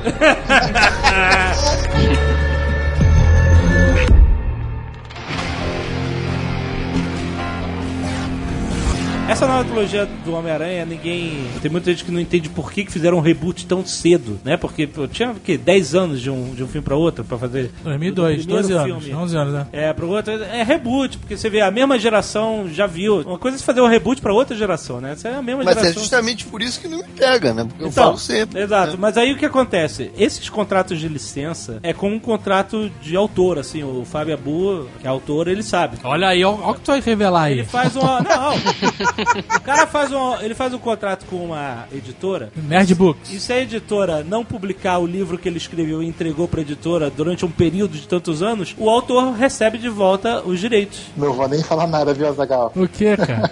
Por quê? Nada. Não, é, são 5 anos. Fácil de cozinhar ainda por um bom tempo.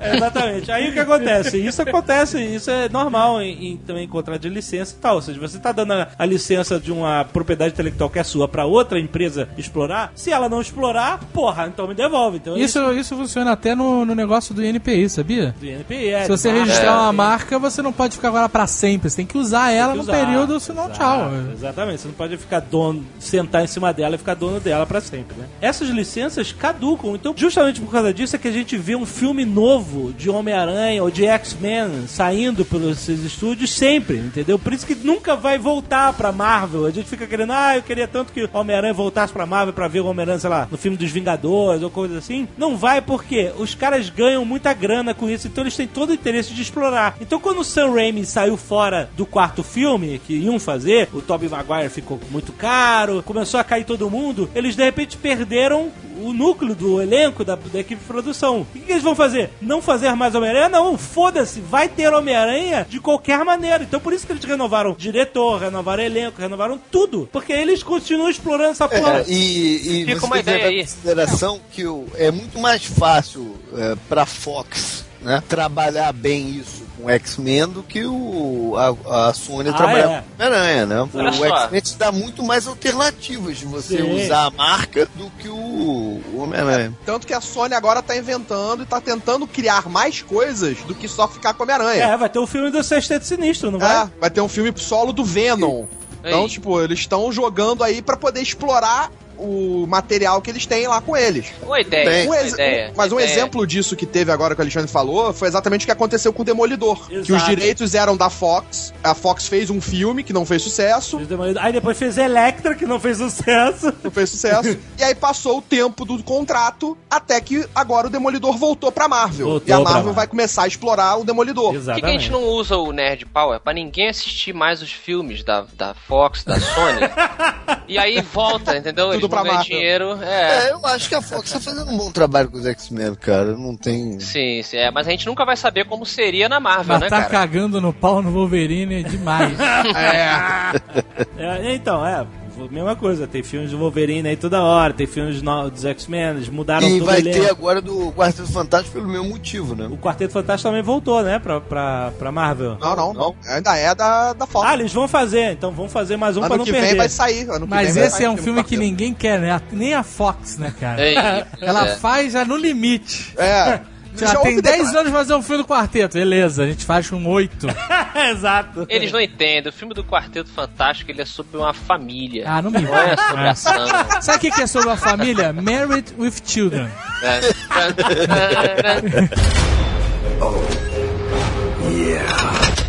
Bom, temos agora o nosso queridíssimo Ben Affleck, né? Como excelente Batman aí chegando. Mas ele, pra mim, foi a- a única coisa boa no filme do Demolidor. Não foi, cara. Eu achei que ele se empenhou. Ele Uma se coisa empenhou. boa no filme Demonizou, Bullseye. E o Rei do Crime. Não, pô. tá O do Crime maluco? é bom. Ah, peraí. Vai, Abu, Ah, defende. eu, pô, eu curti o Rei do Crime, pô. Michael Clark Duncan, pô, puta ator. Eu não curti nada no O filme. grande problema do Demolidor foi problema de ro- mais roteiro do que qualquer outra coisa. O quê? O problema do Não, Demolidor cara, foi mais de tem, roteiro tem do fio, que. tem fio pra tudo quanto é lado. Ele Ah, luta com bullseye ali merda. naquela igreja, todo mundo voando. Que porra é essa? Crouch Mas isso Tiger? você tinha também nos X-Men 1. É tipo, era não, dinheiro. Não, mas Não, eles, não, não, mas eles não é daquele né, jeito, pô? cara. Não era dinheiro, não, cara. Aquele sonar escroto dele também, vou te Não, falar. cara, isso é imperdoável, cara. Eles transformaram o Demolidor num cego que enxerga, cara. É, não É, é, não é bem assim, é.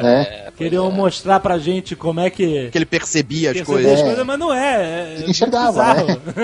Ele Ele via. enxergava na visão raio-x. É, Quando começa a pingar aqueles, aquelas gotinhas na. isso, eu gostei. E, eles, e eles tentaram juntar. Queria o quê? Tela preta? É, pois é. Aquilo ali é cara, uma não precisa mostrar. cara. É. Não precisa explicar, cara. Ele sabe que ele é cego. Tela preta e, e um monte de alto-falante em volta dele pra É. derrotar ele. Um cinema especial pra você assistir. Daredevil. Mas o, pro- o principal problema pra mim foi que eles quiseram contar ali um milhão de histórias ao mesmo tempo do Demolidor também. Ah, Aquela jaquetinha dele, Cara, o nada a problema é que o filme é ruim, é muito mais simples do que isso. Eles lutam no- numa gangorra ali no, no Ah, parque. não, cara, não, puta, o que, que a gente tá Ao falando disso? de Evanescence. Exato. É, é muito ruim. Pô, que, que sofrimento, por que a gente voltou nisso, cara? É muito ruim mesmo, né? Beleza, vamos passar pra Electra. Ai, Não, aí cara. teve o Hulk, que eu gosto do filme. Eu gosto também. Eu gosto, é um bom Cara, filme. Hulk, ele é um filme bom, mas ele é Não, um cara, do Ang Lee? Peraí, peraí, qual Hulk? Qual Hulk? Do primeiro Hulk, do Ang Lee. Qual é o do. do, do qual- quem é o É dos Peter? cachorros. Eric Bana. Eric Ah, Eric Bana. Bana. Pô, eu gosto tanto do Eric Bana como ator, mas realmente. Não, cara, não, esse filme não é bom, não, cara. Ah, A ideia não, do Ang. Lee, a representação que o Ang Lee quis dar, que era a coisa da, do, da, dele ser perturbado mental. Ele não conseguiu, a verdade é essa. Vamos ser Não- não- sinceros, não conseguiu. Era maneiro, mas não deu certo. Ele não conseguiu. Cara, deu tem sim. aqui, tem lá, o filme, o filme é assim, tem lapsos de que vai ser bom. Tem, É. tem uns espasmos, fala agora vai, aí É. volta, sabe? é? Tinha assim o negócio do armário, que todo mundo vai falar aqui, ah, o armário é ótimo. Eu armário? acho que é um filme Que o desnivelado. Hulk tá preso dentro do armário. Acho que ele errou na mão, mas é um filme bom. E mostra o Hulk meio que infantil e medroso. Você não lembra? Essa é a melhor parte do filme. É que é DR no final com o pai dele, Nick Note. Caralho. Ah, Nick Note bala. Você botar o Nick Note no filme de herói, cara. Se, assim, o Nick Note, você tem que botar num filme pra destruir a pessoa. Sabe? Assim, Nick Note é um ator que vai te jogar na merda. É um cara denso, é fudido. Você, é pra É, ver um filme, aquele filme que você sai na maca, sabe? cinema. Aí, velho, tu bota o Nick Note. Mas puta, tu vai fazer um filme Nick de Note só herói. funciona em parceria com o Ed Murphy. Nick Note, hoje em dia, se você botar com o Ed Murphy, o Ed Murphy se mata. no meio, porque não aguenta, cara. O Nick Note tá demais. Vê se, ô Alexandre, vê se você concorda comigo. O, esse Hulk do Ang Lee, ele tem uma pegada de Magic Monstro, que é muito referente ao Hulk original. O pessoal sacaneia que, ah, ele luta com o Poodle. Cara, essa hora do cara que ele luta com os cachorros, eu tive vontade de cagar na mão e jogar, Ah, que isso? jogar na tela. Cara, a tive, ideia cara. Caralho, é cara. Não A é, não, ah, não, não, Ah, é não. muito boa a luta dele com os cachorros. É mongol, um cara. Cachorro mutante pitbull bolado. Mas isso é totalmente literatura de horror, cara. O Yahoo, o Yabu sabe. Yahoo. O Yahoo sabe. O Yahoo sabe isso, a busca. www.yahoo.com. É aquela coisa do laboratório, do cientista maluco, o cara pega um animalzinho bonitinho, liga um monte de eletrodo maluco e ele vira um bicho horroroso e o Hulk tem que ir lá. E porra, a luta dele é totalmente animal com os cachorros. Ué, cara, é mas assim, quando o filme bolado. já não tá indo bem, você eu entendo um o que você tá Poodle falando. mutante. É, Poodle Mutante foi muita zoeira. Poodle mutante de Curitiba, cara, não vai, não vai salvar o filme, cara. Não- Ai, ai. Cara, o conflito mental desse filme, ele é muito bom, mas ele foi muito mal executado. E você ainda bota o Ang Lee pra fazer a captura de movimento do Hulk. Assim, eu, eu entendo que o negócio é o seguinte, o Hulk, ele é um personagem que tem uma dualidade. Sim. Porque ele, de um lado, ele é um personagem que é só um monstro gigante que sai porrando em tudo, no sentido de quebrar, né? E do outro lado, você tem um personagem que é extremamente complexo, que tem múltiplas É. personalidades, blá, blá, blá, mas que nun- nunca foi abordado em nenhum filme, de fato. É. O Ang ele fica tentando botar esses dois negócios, mas não consegue de jeito nenhum, falha miseravelmente. É, não deu certo. E aí, cara, você vai me dizer que você gostou do Nick Note elétrico? Então, eu acho que o que ele. Por isso que eu falei que ele errou na mão. Eu acho que ele tinha que ter entregue nesse filme. Se ele queria fazer um filme denso dessa maneira, ele tinha que nos entregar um, um Abomination ali no final. Alguma coisa que o Hulk pudesse socar. É o payoff do filme. Pô, você me enrolou pra caramba. Se no final tiver uma porradaria soco na cara, que nem foi o Hulk lá com o Edward Norton, aí eu acho que o filme teria ficado agradável pra todo mundo. Mas você entende que esse filme tem toda uma estética de quadrinhos, né? Ele, a tela se divide em formas de quadrinhos e tal. E aí ele foge lá da, da, da base. No lá, laboratório. A E aí- é bem legal. E ele pula, e finalmente vimos um Hulk que pula, né? Porque o Hulk tem esse poder de pular alto pra caralho e tal. E aí ele para no deserto e ele começa a olhar pra umas plantas. Fungo? E aí o Ang Lee manda um, um zoom no fungo. que porra é essa, cara? É um filme de herói, maluco. É porque ele tem um fungo dentro dele. Ele é um fungo. Não, o, que que é o princípio da, da- do O experimento que, que é essa cena dele olhando pro fungo? Me explica. O que, que é o fungo? É porque todo o experimento que ele fazia com a maravilhosa Jennifer Connelly, É. a, a atriz mais maravilhosa do cinema, tinha a ver com isso, com o- a coisa se reconstruindo e ele se regenerando. E fora que tem também aquela coisa do ah, o que, que tem ali a nível mo- molecular, o que, que tem dentro do Eric Bana, o que, que o pai fez com ele. Mas eu, eu concordo que o Ang Lee foi muito fundo. Mas Eu entro tá. deep. É, é, mas, mas, ah, sabe qual é o problema? Hum. Ele não conseguiu ser profundo o suficiente, porque não poderia. É, eu, eu também acho. Não poderia, porque é um filme é pra cinema, pipoca, blockbuster, não é um Ficou filme no para... meio do caminho. Então ele tentou ser Justo, profundo, justo. dá um close, dá um close no fungo, mas dá um. Sabe? Dá um, dá um pulo no mutante de Não, Curitiba. um close no shiitake, uma hora no shimeshi, e aí vem... Daí, e, e- e a conversa final, aquele papo final dele com o Nick Note, cara, aquilo era de matar um. Porra, me mata, cara. Arranca a cabeça do teu pai e come, meu irmão. Carlos reclamou do, do Ang Lee fazendo a captura de movimentos parcial ali do Hulk. Eu acho esse Hulk o melhor Hulk de todos. O quê? Primeiro? Jesus! Agora, eu- agora eu cara, é uso muito uma frase de Aí- Afonso Solano. Jesus! Tá maluco, cara? O bicho parece o Shrek, cara. Desculpa, eu caí, eu caí, gente. Você caiu? Eu caí, eu cortou no meio, né? Não, a gente derrubou Porque mesmo. foi... A gente derrubou por alguns instantes, cara. Não, você tá doido, cara. Posso só é falar muito você mandou ruim. da captura de movimentos? Não É. pegou isso, né? Pegou, pegou. Então o que, que eu falei? Talvez você não tenha ouvido as nossas reações aqui. Eu só falei que é o melhor Hulk, né? Mas eu não disse por quê. Por que quê, é o cara? melhor Hulk? Não, porque eu acho que ele pegou a coisa do Hulk neném. O Hulk, quando ele vira o Hulk, ele é um bebê puto, entendeu? Ai, ele, ele pega lá o cara. brinquedo, mimado, sabe? Não quero, esse bicho me machucou. Aí fica. Blá, blá. Eu vou dizer uma coisa pra você. Tem um cara chamado Andy Serkis. Ele é meio babaca, mas ele é o melhor cara nesse negócio de. Não, comigo ele não foi babaca, mas ele é babaca com a indústria. Falou que os animadores não fazem porra nenhuma e tal. né? Mas ele é o melhor, cara, porque ele consegue realmente fazer você acreditar naquilo. Eu, você não, eu não acredito no Hulk do Ang Lee, cara. Esse é o problema. Não, que isso. Não gente. acredito, cara. Não acredito. Ele saindo lá do tanque é bacana. É, sei lá, eu acho melhor do que o, o Hulk emo fisiculturista do Edward Norton. É, esse Hulk ficou esquisito também. Ô, o cara todo rasgado, meu irmão. O Hulk não é esquisitos, rasgado. Mas é melhor do que o. Mas eu acho melhor do que o. Olha só, o, Ah. o, o Hulk modelagem, vamos dizer assim, Uhum. eu, eu, eu, eu não gosto de nenhum dos dois, na verdade, assim. Mas com o filme Hulk, o filme Hulk, eu gosto muito mais do filme do Eduardo Norton. Muito mais. Do, é, do Incredible Hulk, né? O do... Cara, eu vou te falar que eu sei que eu vi esse filme, mas eu não tenho a menor memória dele. Isso aí já estão falando de, de Marvel Studios, né? É, já. não, Estúdios. é, não. Já o Hulk É, é soube, o O primeiro Ah, Hulk, acho que era incrível. da, da Universal e o, o segundo já foi Marvel Studios. Ah, é? O segundo já foi da Marvel. É, então já, já tava sobre a Marvel e. Tanto que aparece o Tony Stark, né? É, é verdade, apareceu É o Tem o segundo soro filme do- da Marvel. Isso. Do, do universo Marvel, né? O primeiro foi Homem de Ferro, o segundo foi Hulk. É, então, o, o Hulk do Edward Norton foi um filme problemático pra Marvel. O Edward Norton brigou com a galera lá, mexeu no roteiro. Mas ele mexeu bem no roteiro. Não, não, mexeu. É, o, o Edward Norton trouxe é, muitas referências da série antiga, aquele close no olho verde na hora de. Pô, essa a parte eu vibrei, cara. É, bem maneiro mesmo. Várias partes que ele fez referências a. Até as máquinas, né? As máquinas que ele O usa. são- equipamento, é, é, exato. lembra. Equipamento, lembra? Toca a música do Lonely Man Theme uma hora no, no É. filme. Então Não, o ele. filme é bom, o filme é legal. E o filme é legal, é. Mas É, aí, bom. quer dizer, ele brigou tanto com os caras que saiu fora e não, não quis mais saber de Marvel, né? E fisicamente ele lembra muito mais do Dr. Banner do que o Eric O Bana. Bill Bixby, né? No final ele até. Bill Bixby? Não, Bill Bixby-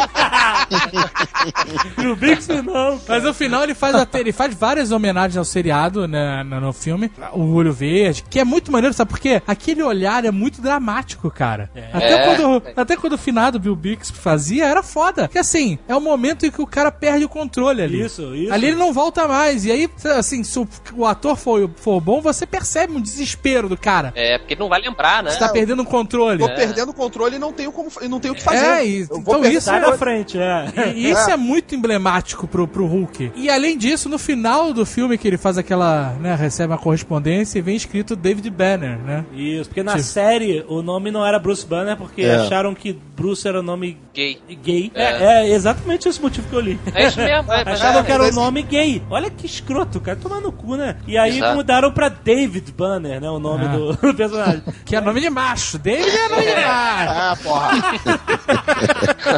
E aí, a David Liu nunca vai ser gay. E aí tem essa referência, como ele, ele tava isolado no final do filme, ele recebe uma carta escrito David, né? David David Banner. Bruce Banner pra David Ah, Banner. Frodo Monteiro, bonceiro. Vamos lá, né, cara? Isso que, o, isso que o Dave falou, Dave aí, do olhar do Edward Norton perdendo o controle, é do caralho mesmo. Aí é isso que me incomoda no design do Hulk sarado, emo, de que, na minha opinião, ele é muito inteligente. Ele tem uma- ele- o rosto dele mostra inteligência. É, eu E o concordo. Hulk tinha que ser o oposto disso. Mas né? Não, mas de depende, todos os cara, dois, o, o que- o Hulk dos Vingadores foi o melhor que teve. Em termos de modelagem, sim. É. Em termos de modelagem, ele foi é melhor, melhor né? do que. Mas o É, pior mas o- Bruce Banner Não. Não, o pior. Não, ele manda bem, cara. Caraca, como eu, O- eu, é é eu nome pagaria O Michael dinheiro pra ver o Eduardo Norton nos Vingadores, cara. Eu tenho Não, um problema, eu não entendo nada que ele fala, cara, aquele ator. eu não Não consigo entender o que ele fala. Eu preciso de legenda quando ele tá. E aqui eu vou no cinema não tem legenda, né, cara? Então eu não entendo nada que Não, ele eu fala. não, co- eu não sei nem pra. Eu vou dizer sincero pra vocês, eu não sei nem como é o rosto desse cara. Porque toda vez que ele aparece em cena, eu vejo a hiena daquele, ó vida, ó azar. Sabe? Ele tem a cara de coitado, ele né? tem uma cara de desgraçado, Eu achei- cara. Eu achei o melhor Mas o-. Pô, eu gostei também. O Hulk, eu achei o ele melhor Hulk é um problema, filmes. né, cara? O Hulk é um problema tão grande que a Marvel acho que nem tem plano de fazer um novo Hulk. Tem. Né? O pior é que tem. Tem? Eles estavam com a ideia de, depois dos Vingadores, possivelmente iniciar a saga do planeta Hulk. De repente lá em Ah, mas isso 2029. isso é boato, isso é boato. Mas a gente falou É de. boato, mas é, é uma coisa que pode acontecer. Porra, Carlos! Isso é um boato, porra. Caralho!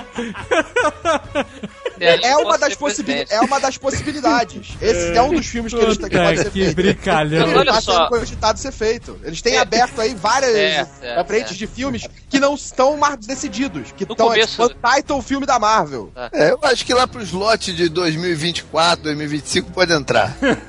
A gente citou a coisa do filme B, eu acho que o, o filme do Hulk tem um problemão, porque a essência dele é de filmes B, de entretenimento Godzilla, né? B, Godzilla. filme de monstro, Jack and Hyde, como a gente falou. E eu acho que essa é a dificuldade de você fazer um filme mainstream com um Hulk de protagonista. Eu acho que ele não, ele não conversa tão bem com o é grande muito público. difícil, né? É, e é muito difícil você fazer um filme sobre um personagem que ele quer ser herói, mas não quer, sabe? Tem hora que ele vira monstro, tem hora que ele controla a transformação. E nenhum filme fica muito claro o que, que ele. se ele controla ou não, sabe? Não, ficou claro agora. No final do, do É, Hulk. É, e nesse último, o Joss Whedon falou: ah, não, beleza, ele controla mesmo. Mas isso É. foi algo que, que o Eduardo Norton começou no filme dele. É, Sim, no final do sim, filme você Fazendo yoga lá. Não, no começo, que ele fazia aqueles exercícios lá com o Rickson. lá, Sim, tava mas aí no final do filme você mostra que ele passou a controlar. Mas então, ele começou com aquilo, né? É. Começou com aquilo. É, começou com aquilo. Isso. É tipo pompoarismo, né? É tipo uma coisa assim.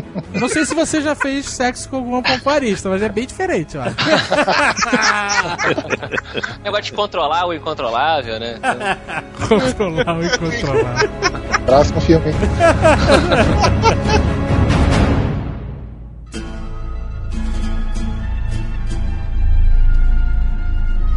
Vamos agora fechar a minha tese de aplauso à Marvel para falar de Marvel Studios. Pera, eu quero entender uma coisa aqui. Que a gente tá seguindo essa cronologia aí da caixa de fósforo. Quando a gente vai falar do Justiceiro de novo? Ah, Você não me Justiceiro- deixou falar na hora que eu queria falar. É depois do Incrível Hulk, É 2008. agora, é agora. É, o próximo filme é o Justiceiro da Marvel. Não, sem contar que vocês estão pulando aí o- É. o, o motivo de eu estar aqui, que é pra falar do motoqueiro fantasma, né? Mas tudo bem. Vamos falar de Nicolas Cage e filmes de herói. Fantasma? Então fala. A gente tenta, né, cara? Mas vamos lá, Motoqueiro Fantasma em 2007 também da Sony veio, veio no pacote aí do Homem-Aranha e tal. Podia ouvir de novo. Passou aqui. Por que você tava Por que você com fez uma isso? sensação sadomasoquista? É, tá pass... é porque assim, o design do motoqueiro é legal, né? Ele é igualzinho os quadrinhos, o efeito e tal. É bem feito, ok. Técnica de modelagem 3D é standard, exato, né, cara? É, é bem legal mesmo. Mas o filme realmente, o Nicolas Cage, eu gosto muito do Nicolas Cage, gosto muito dele. Ele é muito esquisito e eu gosto disso dele. Só que aqui não, não funcionou de jeito nenhum e o roteiro é muito Mas o, ruim. o Primeiro- roteiro, o primeira roteiro é pior do que o Nicolas Cage, cara. Tudo é pior, do... cara. Você botar o Peter Fonda de Diabo Motoqueiro em cross-reference a Easy Rider, vai tomar no cu, cara. Isso é uma merda. Caraca, meu irmão, vai tomar no cu, cara. Não, não me... Mas existe, existe um grande mistério sobre esse filme do Moto- Motoqueiro Fantasma. É porque ele O foi foi feito. Não, é. Não, não, é como, conseguiu ser como ele gerou um 2, cara. Isso eu não consigo entender, cara. Não é? Como você explica isso? Muito né? lobby do, do Nicolas. Mas olha só, o, o- tem uma cena que essa cena prova o quão merda esse filme, quão quebrado, quão, sabe, broken down esse filme é. Tem toda uma trama de mestre e aprendiz com o personagem lá do... O Sam Elliott. Ah, Sam Sam Elliott. Sam Elliott, Elliott, é claro. O Sam lá. Elliott foi um... Cavaleiro Fantasma. É, rider, né? Então ele foi um cavaleiro fantasma na- no Velho Oeste, né? Isso. E aí ele tinha um cavalo que, que, que as patas pegavam fogo. Ah, é verdade. Já sei maneiro, onde é que você vai. Já sei onde Aí essa ele é fala assim: Ó, eu sei onde é que o problema tá, eu tenho que ir pra lá. Aí, let's ride. One Together. last, together, one last time, né? E aí eles vão lá, o motoqueiro de moto pegando fogo, e ele com um cavalo pelo deserto, tá? E aí quando eles chegam na base, aí o, o Samuel fala assim: é isso aí, tchau companheiro. É. Tchau, vaqueiro. Caralho, vai Ele diz, tomar no cu, ele cara. diz que era a- essa foi a última vez que eu pude me transformar no cavaleiro. Isso. Então, a partir daqui, o problema é de você. E, e- Esse cara, o Sam Elliott, ele faz muita grana em comercial, cara. Sério? É, De que? Pintura de bigode? É por causa da voz dele. A voz dele, f- f- vê uma pesquisa aí qualquer dessa, que a voz dele é uma das que mais passa credibilidade que tem aqui nos Estados Unidos. eu cara. acredito no Sam Elliott, cara. É, não, a narração dele em Big Lebowski, cara, é, o- é o filme inteiro, né? O cara narrando as paradas. A voz dele é muito maneira. É verdade, é verdade. E o cabelo do Nicolas Cage nesse filme, cara? A o que, peruca que é do Nicolas a Cage, peruca né? do Nicolas Cage nesse filme, cara? você não sente que ele tá em perigo em nenhum momento do filme. Os inimigos dele não oferecem nenhuma ameaça a ele. Ele despacha um atrás do outro. Pra que, que você tá torcendo por um personagem invencível? E olha só, alguém aqui leu, o JP, tu leu o Motoqueiro Fantasma? E um bocado. Era uma merda, era uma merda, fala. Cara, Não, achava Vingança, vingança, era só isso. Vingança, Cara, vingança acorrentada. Vingança, vingança acorrentada. cara, o Motoqueiro Fantasma é um personagem de rock and roll total, cara. Rock and roll? Rock and roll, caveirão, é, pegando fogo, moto, porra. Vingança, vingança, chicotada. Quando tinha as histórias mais adultas, mais sérias, era, uma, Ele era foi- maneiro. é, é, ele teve uma fase boa, né? Mas depois, Ah, como então. eu parei de ler, eu não sei o que que degringolou, Eu mas... fui ler uma vez Motoqueiro Fantasma. Eu li assim, vingança, vingança, deu uma correntada. Eu desisti, cara. Tá bom, cara. é. Engraçado, eu ouvi dizer que aquele Punisher Warzone, que o Azagal quer tanto falar, Do Taito Pulo. do Taito Pulo. Eu não quero tanto falar, não vai, porque vai criar uma expectativa errada. Né? Eu acho que Sim, você, é ruim. Você é ruim. pulou, você pulou. Cara, não é ruim. Ah, vocês estão de sacanagem. É, Esse filme, estão dizendo que foi o primeiro, de fato, o primeiro filme do Marvel Studios. Nossa. Que, assim, o Iron Man, eles consideram mais... Eles falam mais que é o primeiro Iron Man porque foi o grande filme. É, é, Mas aham. o Punisher... Eles lançaram no mesmo ano, 2008, né? Certo, certo. Então vamos É, lá. Mas então, o Marvel Studios, ok? E aí que vem o meu aplauso, porque a Marvel Studios... Eu tinha falado do filme do Punisher mesmo? Você tá me boicotando assim? Não, vamos falar do Punisher agora. É. Porque a Marvel Studios. Achei que a gente já tava falando, eu tô meio perdido nesse da caixa de fósforo. Não, eu não tô controlando assim nesse nível caixa de fósforo, não. A gente tava falando do Punisher e você de repente gritou Marvel Studios. Porque o Punisher descobriu que é feito pela Marvel Studios. Ok, vamos, se- vamos seguir esse pensamento. Marvel Studios. Não, é aí que eu quero dar o, o aplauso, porra. Porque Ah, Os- Léo, aplausos.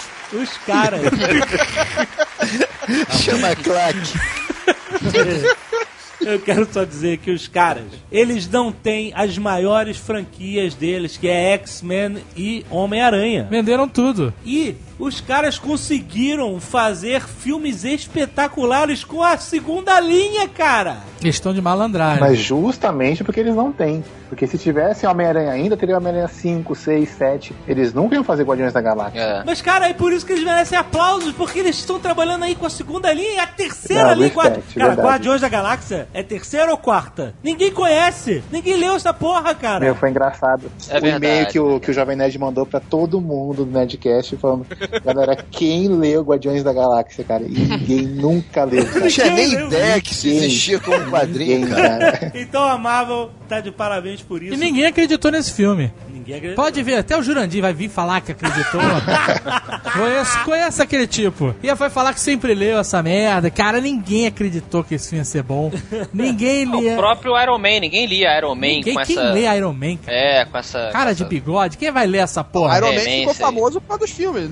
Exatamente. Essa segunda linha, na verdade, eu acho que nem era segunda, tava quase na terceira, porque você tinha Homem-Aranha e X-Men. E aí você ainda tinha depois o Quarteto Fantástico, que ainda era maior. Thor. Tinha mais sucesso nas Máximo bancas. Capitão América. Eu vou te falar que Thor é segunda linha, Capitão América é segunda linha. O, Homem de Ferro, cara, já é terceira linha, vou te dizer. Ah, é. Ninguém, assim, Galera, os Vingadores da segunda É, linha. não, mais ou menos. Ele era Vingador, ele era. É, Vingador. membro, membro fundador dos ele é Vingadores que é o dono da bola, cara. Ele tem a casa, ele tem a casa. Eu brincava de Iron Man com o bonequinho do Comandos em Ação, aquele que soltava fogo. Lembra aquele cara laranjinha? Que ele tinha uma, cara meio pontudinha? Ele, ele era o meu Iron Man, assim. Eu sabia que era o Iron Man, eu brincava, mas definitivamente não era nenhum Homem-Aranha X-Men. Ninguém gostava de Iron Man, cara. E esse nego sempre tentou fazer Iron Man. Tinha aquela porra, aquele desenho escroto do Iron Man. Aqui, desenho que é do laranja, do, É. do amarelão, né? Pô, o nego sempre tentou empurrar essa merda e nem- nunca funcionou, cara. Não, Ninguém. ele- Tanto que se você perguntar, fala uma revista do Iron Man, tu vai falar Diabo da Garrafa. que é a única Fala. merda que se conhece do Iron Man, cara. É, eu, eu conheci o Iron Man das participações dele nas revistas do Homem-Aranha. Eu, quando li adolescente, era sempre assim: ah, aí vem o Iron Man aí pra resolver a treta e tal, solta um raio na cara do monte. Beleza, mas eu não lia a revista do Iron Man. Tanto que não tinha aqui no Brasil nenhuma revista dos Vingadores. Não tinha. a- É, ele- a- ele é. não publicava Vingadores. Abriu, botava dentro de heróis em ação, né? E- É, depois foi pra Super Inter... pra aquela Super Aventuras Marvel. É, não tinha a história do Homem de Ferro nem dos Vingadores. Você tinha a revistinha do Capitão, tinha do X-Men, Homem-Aranha, você tinha Quarteto. Não, Quarteto, não, Quarteto Quarteto não. também era nas Super Aventuras Eu Marvel. lembro que uma vez eu fui jogar basquete na Lagoa, olha, tempos Olha aí, hein? memoriáveis. e aí eu tava lá de fora esperando a minha vez, tinha um maluco lá lendo a revista. Eu, e aí, o que, que tu tá lendo? Ele, Iron Man. Eu fiquei chocado. Falei, que? Iron Man? Ele é Iron Man e She-Hulk. Aí, que mistura, hein? O cara gostava mesmo do... Mas também vamos, vamos dar o desconto que antigamente, na década de 90 pra trás, você não tinha tecnologia pra fazer nada direito do Homem de Ferro, né, cara? Pois Eu vou é. te- mas mas eu, eu vou te O dizer que era- isso é indiferente. Tudo bem que a arma- é. a maneira armadura, mas é, isso é indiferente. Porque o Homem de Ferro só foi sucesso por um motivo: Robert Downey Jr. Aí Ele é o único motivo porque esse filme virou essa porra dessa febre. Que o cara se vestiu a- a- o bigode do, do- do Tony Stark e foi embora e ele vive o personagem. E a Marvel deve deixar ele solto no estúdio pra ele fazer o que ele quiser como, a, como o Tony Stark. e é isso que vende o filme, cara. Porque, é como falou, é recurso técnico, todo mundo pode fazer, cara. Com orçamento, tu faz armadura foda. Tanto que o terceiro filme tem armadura pra dar com pau é o pior de todos. É, é, quando ele Exato. fala ali, eu sou Iron Man, quem tá falando é o Robert Downey Jr. Exato, exato. Ele não tava nem filmando, ele não sabia que tava filmando. É. Hoje é isso, meu amigo. O filme é Tony Stark, na real. Não é Iron Man. Iron Man é aquele robozinho que luta no final. O terceiro filme que você tá falando que é o pior aí, eu até achei divertido em algumas partes. É, ele, divertido. ele, em boa parte, ele nem tá na armadura, é só ele, né? É só ele, é. Fazendo Johnny. É, como é que é? Johnny Depp Ziz, assim, né? Fazendo É. coisa meio, "Ah, é, é, é, eu sou o Homem de Ferro. né? Esse cara, esse filme foi uma puta aposta da Marvel. Esse cara, o diretor, o John Favreau, Favreau. Não é Favreau, cara. Favreau. É francês. ele era um ator. Fra... Fa- Yavô, como é que pronuncia? Favor. Obrigado. Não, esse cara. Não, não. Eu quero que você pronuncie o nome do cara. Favreau? Por favor, por favor, Jovem, favor. segue em frente aí, cara. Por favor. Esse cara era um ator de pontas em, em filmes de, e televisão. Ele apareceu no Seinfeld, ele apareceu no Friends. Ele, ele era um milionário no Friends que Ele queria. apareceu no Iron Man, inclusive. Ele, ele era um milionário que queria ser lutador de MMA e, e Namorado da ele Mônica, namora né? com a Mônica, né? Ele aparece em Deep Impact, ele aparece em muitos de filmes assim como até nos Sopranos, maluco. É verdade. Comédia É. romântica, de tudo. ele- É pra isso que ele virou diretor, pra poder aparecer mais em filme, porque ele já não. não Pois tava é, aparecendo. cara, e ele, e ele de repente chamam esse cara pra dirigir. É, Quando eu vi, quem é que vai dirigir o Homem de Ferro? É o cara que namorou a Mônica, porque minha referência de Friends era fortíssima. Era aquele cara que namorou a Mônica e queria ser lutador. O quê? Quem é esse cara? Mas eu lembro que ele já tinha feito um filme que é muito divertido, e- mas obviamente não tem o reconhecimento que a gente tá conversando, mas é aquele Zatura. Zatura. A cópia do Jumanji? É, na verdade é do mesmo Ah. escritor, né? É do da mesmo? mesma- Ah, é, então do tudo mesmo bem. mundo. E, e aí, é, é, não é à toa que é a mesma, a É. mesma lógica mesmo. Mas ele fez um filme que era bem aventuraço, assim, e tinha uns personagens bem, bem desenvolvidinhos e tal. Eu Foi esse quando... o filme que tava no currículo dele quando chamaram ele pra dirigir, entendeu? Era, era só isso. Não, e ele não é um cara super fodão, tanto que ele fez o Cow- Cowboys e Aliens, eu acho, que é uma Nossa. coisa esquisitíssima, É. né? Você foi ver Cowboys em Alien? Eu vi na casa dos amigos. Era, era uma aposta? Você perdeu alguma aposta? Ele viu na sessão de 7h15, cara. Pô. Depois do motoqueiro, né? É. O Homem de Ferro foi uma surpresa. E, e começou, a Marvel começou a surpreender. A gente foi no Homem de Ferro, né? É. Porque ninguém esperava muita coisa. Assim, é, quando eles mostraram o footage na Comic Con, a galera ficou empolgada, mas é óbvio, todo mundo tá empolgado, todo mundo ficou 14 horas naquela fila. E qualquer merda que você botar lá na tela, a galera. Qualquer merda. Cara que fica 14 horas dormindo no chão. Tudo diverte o cara, meu Não, irmão. mas- Cara, ele vai ficar empolgado com qualquer coisa, porque se ele não ficar, ele vai ficar puto. E aí, tipo, o puto dele nesse nível é matar alguém lá dentro. É, mas então ele tô- fica empolgado. Mas eu tô zoando. Na verdade, o, o, o, a- o footage que eles mostraram eram maneiros. Apareceu o Homem de Ferro voando e o caralho. Era bem, era bem maneiro. Esse filme foi difícil de, de ser realizado. O primeiro cara que aceitou trabalhar nesse filme foi aquele Terrence Howard, que faz o, o amigo do... Rhodes. O Rhodes, né? E ele... putz, Era- ele era um Rhodes melhor, inclusive. é, Eu é, eu acho que sim. Ele era um ator melhor. Não, Ah, esse outro depende, cara é bom aí também. outro Não, cara é é- O cara é bom, mas ele era um ator melhor. Não, não, Carlos. Você está repetindo o que eu falo de uma forma bizarra. ele era um Rhodes melhor, cara. Porque o Don Tito é um excelente ator também, cara. É, só que ele não é tão bom como o Rhodes. É, Ele não tem cara de militar. É, o Don exato, Tito ele não, tem cara de sabe, militar. sabe, sabe que, assim, eu, eu fico esperando que a qualquer momento ele volte pro Hotel Ruanda, sabe qual é? Isso, é, é, ele é mais de cabeça e tal. Mas o- enfim, chegou o O filme outro aí. era mais, engra- mais engraçado, inclusive, que tinha mais a Isso. pegada do filme. É, mas o, o- Então, ele, como foi o primeiro cara a aceitar o contrato de trabalhar no filme, ele, ele ganhou bastante grana pra isso, né? Seu primeiro cara, não tinha ninguém, não tinha nenhum outro ator, entendeu? Você vai acreditar? Então o cara pediu, pediu alto e pagaram. Ele entrou na piscina gelada primeiro, que todo mundo. É, exatamente. Pô, É, exatamente. Então o cara pediu. E aí o que aconteceu? No, seg- no segundo filme, É. os caras quiseram, foi o que eu li, que eles quiseram diminuir o contrato do cara porque ele não era, não ia aparecer tanto e tal. apesar Porque de- ele não é o Iron Man, deve ter sido isso. Né? É, porque o Robert Downey Jr., cara, né? Certamente tem um contrato depois do primeiro filme, principalmente, né? Uma coisa muito mais. É, porque ninguém mais tira o Robert Downey Jr., cara. É. Só se ele morrer, cara. Exato. Reboot, vai ter um reboot. Puta. E aí os caras quiseram diminuir. pra- Eu li que quiseram diminuir a grana do cara e ele não aceitou e tiraram o cara. Foi simples assim. Ele deu uma entrevista há alguns meses dizendo que. reclamando do Robert Downey Jr. É, que parece- ele. Né, ele é- Meio que puxou o tapete. É, então, enfim, a gente Ele nunca vai falou saber. isso, né? É. É, sei lá. verdadeira, né? Mas, é, nunca vai saber. É um filme muito bacana, Homem de Ferro. Realmente, a, a força tá no Robert Downey Jr., acho que todo mundo concorda. Mas como filme, ele é bem legal, a construção dos personagens é legal, a- ele entrega aquela coisa do payoff no final. Bota a luta, bota o Homem de Ferro dando porrada no outro robô, meu amigo. Tem luta com robô no final. Apesar da solução lá do Bridge ser meio... Ele poderia ter recorrido aos advogados, né? Na hora que o nego descobriu ele. Recorrer- Não, correr pra armadura gigante e destruir a cidade. Mas, Claro. é, é um filme de super-herói. Mas era o Dudes, cara. O que, que você esperava que ele Meu fosse Deus. fazer?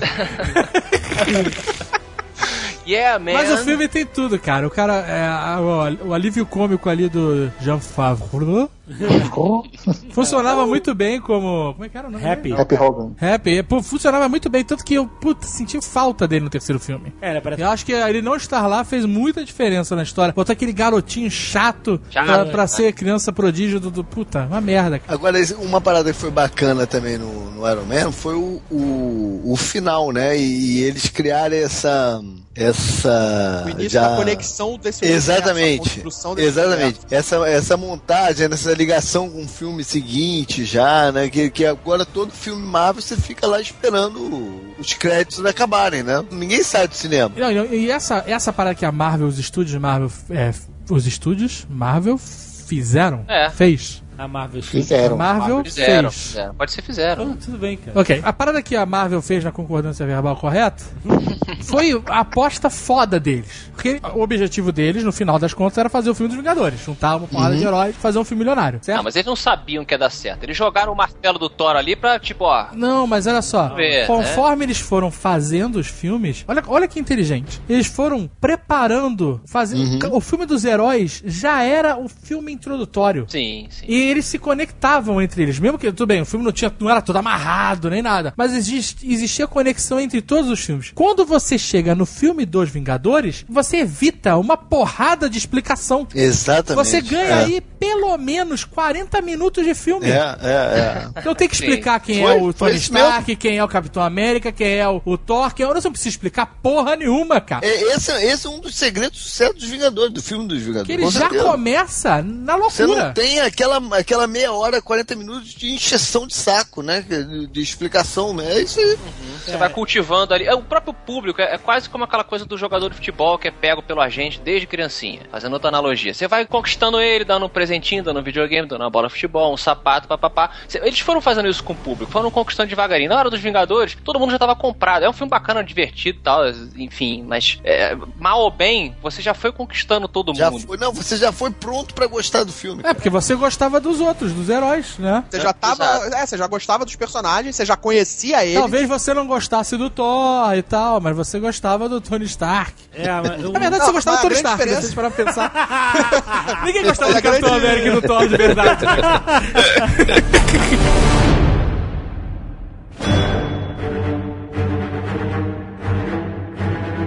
O nome disso que nós estamos vivendo é Marvel Cinematic Universe. Olha o Jovem É Nerd. um projeto. Ei, tá quanto no bolso aí, hein? Não, Desde o começo batendo palma. fã, cara. Tá demais, né? É, Eu não sei qual é o acordo que ele fez, não. O que aconteceu aí, olha, ô, David, quando você Esse tava lá é, Diego? porra, eu tava, tava lá fora e o Jovem Nerd fez um acordo Não, aqui, olha cara. só. É óbvio que esse projeto, esse foi um projeto muito bem elaborado desde o início, que ia de 2008 até 2012. Um grupo de filmes que eles chamariam de Fase 1 ou Avengers Assembled. Né? No, no, pa- é, já- já- os, os Avengers Assemble, pelo amor de Deus. Fazia um, que nome merda. Montando os Vingadores, né? É, que é, na verdade, a frase dos Vingadores nos quadrinhos, que, é a- que eles sempre gritam quando eu vou fazer, que é Avante Avante Vingadores, mas Avengers é Assemble. é. Avengers Assemble. É, a Semba é tipo você montar, Una- né? Junte-se, juntem-se, exatamente. Melhor. Chega aí. Chega aí. Componham-se.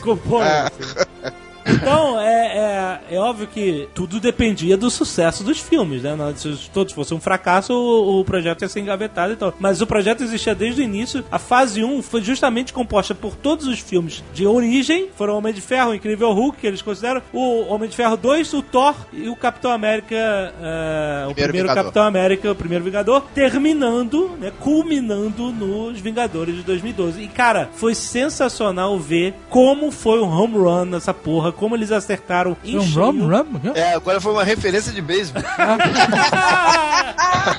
As analogias do Jovem Nerd estão ficando um pouco complexas, cara. O Azagal foi aos Estados Unidos e o Alexandre começou a falar inglês. Por mais que. Por mais Foi um gol de placa. Foi gol de placa, foi um gol de placa, exatamente. Uma cesta de três. Por mais Nossa. que tenham filmes que tenham sido melhores ou piores, quando o Thor, por exemplo, eu achei bem ruim. Bem É, a gente já bem falou aqui, bem ruimzinho, mas foi um filme de origem. né? O filme de origem ele sofre um pouco porque. Não, não, é bem ruim. Não, é bem cara. ruim. Origem, não origem, meio, fim, é bem ruim, bem Agora, ruim. você imagina, a parada aqui é a seguinte: você imagina num filme dos Vingadores ter que explicar quem é o Thor. É. Olha como o filme ia ser arrastado, meu irmão. Explicar que é o Thor, que é o Loki, sabe? Putz. Puta, cara, ia ser, ia ser destruidor. Então, mesmo que o filme tenha sido ruim, que foi, Teve seu propósito. Exato, ele tava ali, ele escreveu um pedaço da história do próximo filme. Sim. Tá tudo explicado. Ah, não, não, ah, não entendi. Então vai ver o, o tutorial. E esse filme também tem um mistério. Por que, que a Natalie Portman aceitou fazer esse filme? Ah, não sei, cara. Porque tá- se apaixonou pelo Thor, cara. Ponto. Ela tá E precisando por de que, dinheiro. que ela aceitou voltar no 2, cara? É outro mistério. Ela precisa de dinheiro. Ela, cara, ela, tá, ela tá- é mãe agora, né? Pô, faz o Black Swan 2, cara. Faz um... Ela mesma falou que ela quis fazer o Thor porque ela já tava muito bodeada por causa do cisne negro, do cisne negro. Aham. Resolveu fazer tipo um filme mais light, Foi tipo pra esparecer. pra dar mais parecido. Aí Fazer um também. filme sem compromisso aqui. Fazer um, Foi fazer um, um filme mais light chamado The Dark World. Parabéns, né? Não, mas sério, é, o problema desse filme do Thor foi que ele foi muito local, né, cara? Porque o Thor é um. É um Deus, diria, fala. É um deus, né? Fala. Fala que ele é um deus. É Fala. porque eles não consideram. É porque o que eu achei legal, o que eu achei legal do universo apresentado pelo Thor foi justamente apresentar a parte cósmica do universo Marvel, que a- a- até então a gente estava só no, no mundo urbano da Marvel. Isso, né? isso na verdade, é ousado pra qualquer tipo de filme de herói. Sim. Que eles agora estão expandindo para o universo. Os Universo. problemas não são mais Os locais. problemas desse filme ficaram galácticos, cara. Então, e justamente, foi, o- é ousado, porque quando eu imaginei o que, que vai ser o filme dos Vingadores, eles vão enfrentar gangues de punks, né?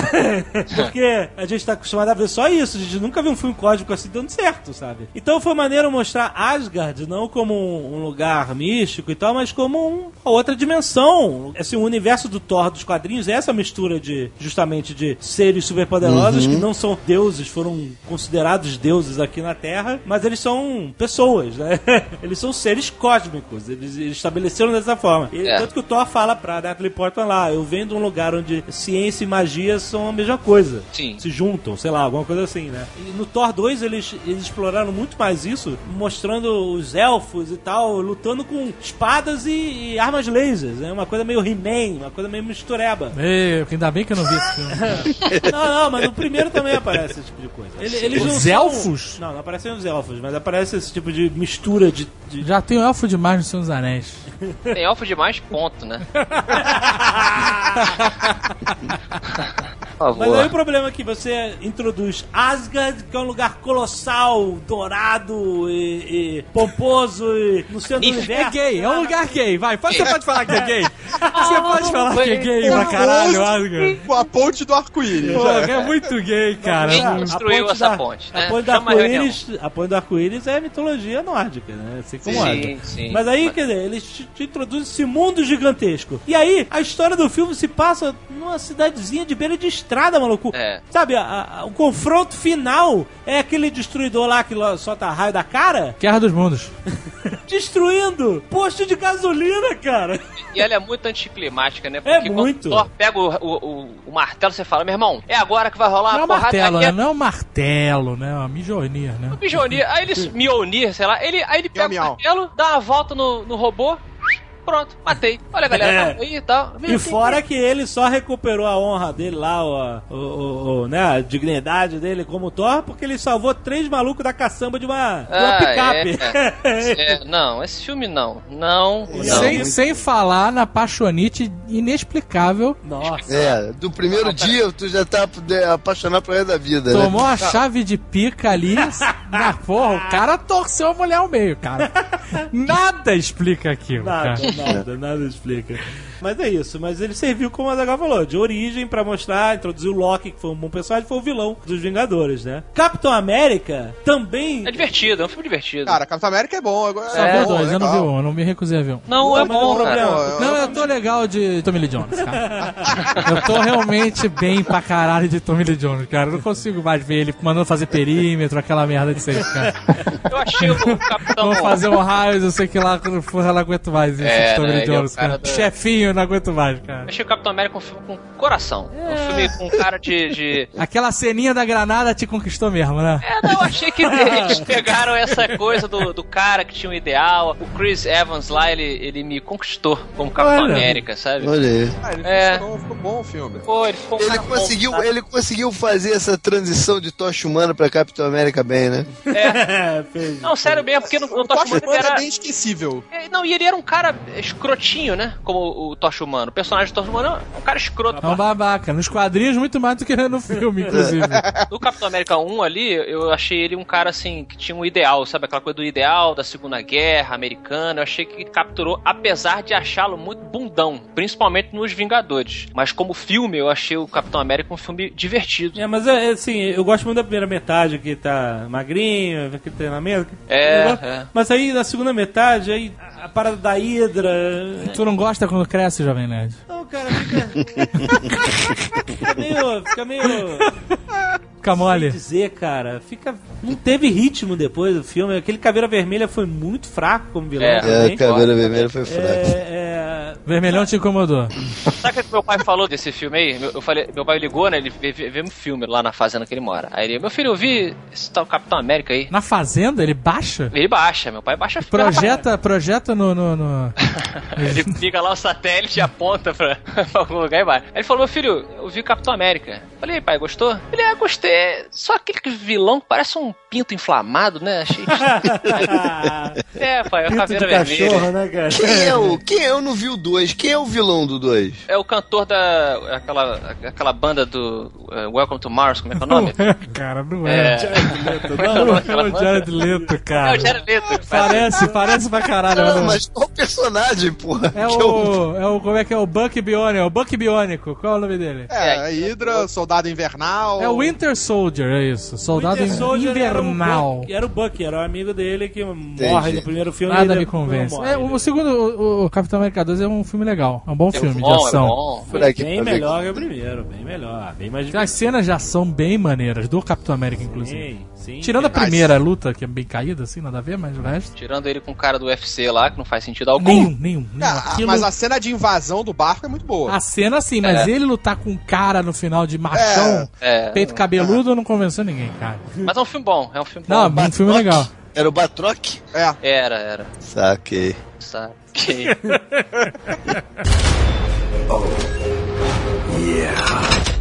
enfim, chegou lá nos Avengers e aí aquela mistura gostosa que todo mundo curtiu. Então, é, os Vingadores veio com essa vantagem enorme de já ter tido origem de todo mundo, cara. Tinha origem até da Scarlett Johansson. Porque não precisava, ela podia aparecer do nada no filme. Que nem o Gavião É Arqueiro, que nem né? o Gavião Arqueiro. É. Não seria problema e nem teria objeção, né? O Gavião Arqueiro aparece do nada. Ele É. tem uma pequena apariçãozinha lá no Thor, Thor, né? que nem É. ia falar do nome dele nem nada. Mas ele aparece do nada e não faz nada o filme inteiro. Ah, então, caramba, ele é tipo um super agente da não SHIELD. faz nada. Pô, ele faz um monte de Ele coisa. solta uma flecha, ele solta uma flecha e essa uma flecha derruba um, um air carrier inteiro.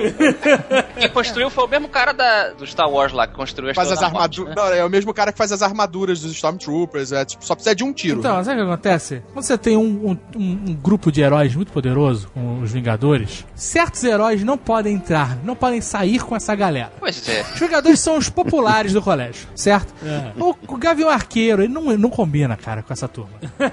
É? o cara fica dando flechadinha de longe, vai combater crime, vai pegar batedor de carteira. Você, você tem que ter um motivo muito bom pra você ser um, um- um herói fraco. Por exemplo, se você for a Scarlett Johansson, aí você pode. Você é um Ah, herói fraco, não. mas chuta a minha cara que se foda, entra A aí. Scarlett Johansson, ela salta 20 metros do chão até um bagulho do He-Man voador que tá passando assim Não, com o monstro segurando. Mas o Capitão América dá um pulo. Dá um, um, um boost ali no, no escudo. É, o problema é que o braço dela teria ficado tipo, Ah, Exato. Exatamente. não Não, fica, não, não, não, fica, ele é não super agente. Ela é Aí, super agente, você ela é foda-se. super agente. Você não vai pegar isso pra reclamar, não. Não, na, na época, na- a gente fez até um Matando Robô Gigante, ficou brincando com isso tudo, apesar de eu falar que eu achei super divertido e tal. Essas coisas são as únicas que me incomodaram no filme dos Avengers. Eu acho do caralho essa Não, isso não construção. Ah, peraí. cara, Deixa, eu isso quero, é eu quero, eu quero, eu quero quadrinhos, cara. entender. Você está me dizendo que a Scarlett Johansson te incomodou no filme dos Vingadores? Essa é a sua colocação. Você preferia que tivesse outra pessoa no lugar? A escala de Johansson ela me incomodou. Com Ai, o meu filme, Deus. tá? Esse, esse seu medo de ruivas, ele, Ele é está te matando, cara. Olha só, no Homem de Ferro 2, não precisa dela estar ali no filme. Precisa, cara, Claro precisa. que não. Ela, Todo mundo se imaginou como rap levando porrada dela no ringue, cara. ela é uma péssima personagem. Ela não tem construção alguma. Ela é foda porque ela é gostosa. Não, que tipo não, de não, personagem Não, ela é super agente, cara. Deu chave de assim? perna no Pussy lá no, no rap, sei lá. Você, não, você não sabe, você tá criticando. E no Vingadores ela, ela mandou bem no começo, cara. E ela tem um nome maneiro, Natasha Romanoff. Isso, pô. Por que, que você tá, por que, que você acha que ela. Eu não tô entendendo qual é a crítica. A... Acho que ela é uma personagem muito vazia. No Capitão é, América 2, eles deram uma trabalhadinha nesse sentido. No próprio Vingadores ali, o, o papinho dela com o Loki dá a entender uma coisa ou outra. Mas eu acho o seguinte: Ela manda bem pra caralho Ela é com o Loki. coadjuvante, cara. Faz Ela mind trick com o Loki, cara. Ela não tem filme próprio, ela é uma coadjuvante, cara. Ela não precisa ter origem nem porra nenhuma. Deixa ela, cara. Quem que você queria no lugar dela? Eu quero saber o seguinte.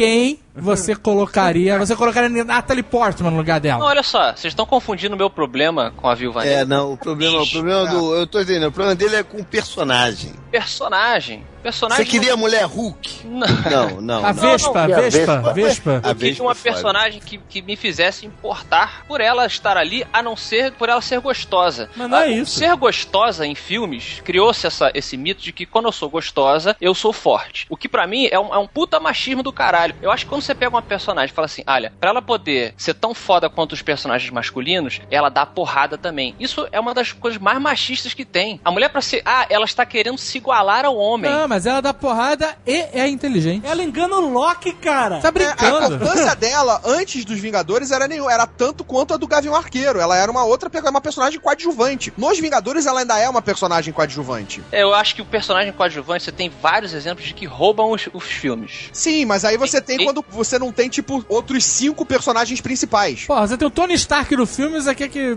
Gente, ele não, não adianta. Ele não gostou e não tem o que Ele, fazer. queria a mu- ele queria a Mulher-Aranha. A Mulher-Aranha.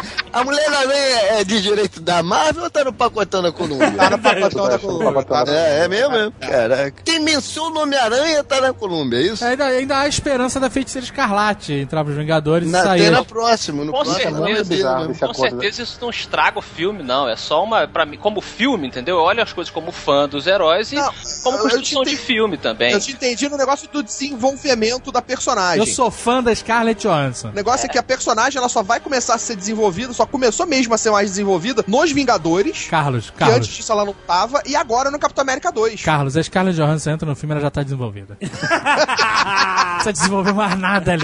Não precisa desenvolver mais nada ali, cara. Você quer ver um exemplo do porquê, qual a importância que eles dão pra escala de Johansson? Então, o Capitão América 2, eles caem lá, explodem, tudo, não sei o que, ela tá toda descabelada. Ela sai do banho com o cabelo todo frisado lá dela, natural. Aí quando ela vai passá-lo, o cabelo dela tá alisado. Tipo, essa é a importância que a personagem tem, entendeu? Ela é um ícone masturbativo pra plateia. Como se você não fizesse. Ah, mas eu acho ela uma personagem interessante. Ela tem cabelo, ela tem cérebro também, cara. Ela Cabelo, é- né? Você ia falar cabelo, que eu vi. Tem cabelo. Ela tem cabeça. Mas ela tem cérebro, ela tem tudo, cara. Eu ela queria é que ótima. ela tivesse mais cérebro, eu queria que mostrasse, beleza, ela é uma espiã. Pô, problema é maneiro que que ela enganou o Loki. É então, muito difícil. É muito difícil dividir o tempo do filme É, com tantos personagens, né, cara? Ela, se, se- se você pensar que ela é uma gostosa que tá ali só pra, pra, pra você se masturbar, ela tem que ter bastante espaço de masturbação. Se você for fazer essa comparação que você tá fazendo, o Capitão América teve muito pouco tempo de filme também. Ah, mas então, o Capitão América dos Vingadores é um gambé de rua, de trânsito, né? Convenhamos. Ele não é o líder dos Vingadores que ele deveria ser. Nenhum Aí- líder é líder. Nenhum líder é líder. Não, o. Capitão América é o líder, mas não é. O Ciclope é o líder, mas não é. Nenhum líder é líder. O líder é o sargento. Não, nos filmes não é. No final da história, o líder é o sargento, não é o capitão. No X-Men, o líder é o Wolverine, não é o Ciclope. É, no Trapalhões que mandava era o Sargento Pincel, é isso mesmo.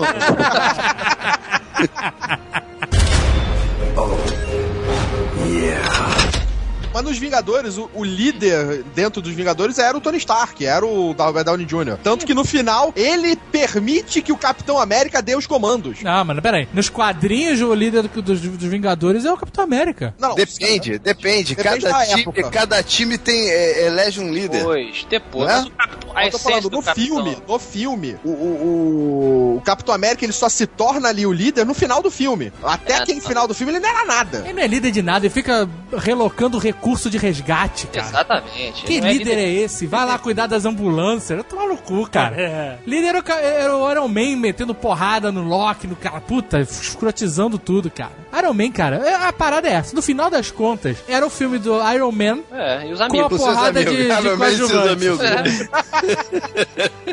Aí lembrando que o sucesso de Avengers fez com que fosse o filme que mais arrecadou a grana no- em 2012. Não, não é o que mais ganhou dinheiro no, no, na história do cinema, não? Não. Não- Até não- Deus viu não, não, lá não. no MDB. Acho, que- acho que era. Acho que tinha quebrado a recorde. Acho que esse Não, aí não, se claro que não. Avatar, cara. Avatar de longe. Vingadores, Carlos, é hoje a terceira maior bilheteria ever. Olha. Vai. Na frente de Vingadores só tem Titanico e Avatar. Olha aí, seu James Cameron. Parabéns, bundas. Falou. James Cameron é sinistro. Existe na ficção, teve uma série que passava, acho que era, como é que era? o nome? Entourage, que o James Cameron dirigiu um filme do Aquaman. Entorragem, entorragem. Então,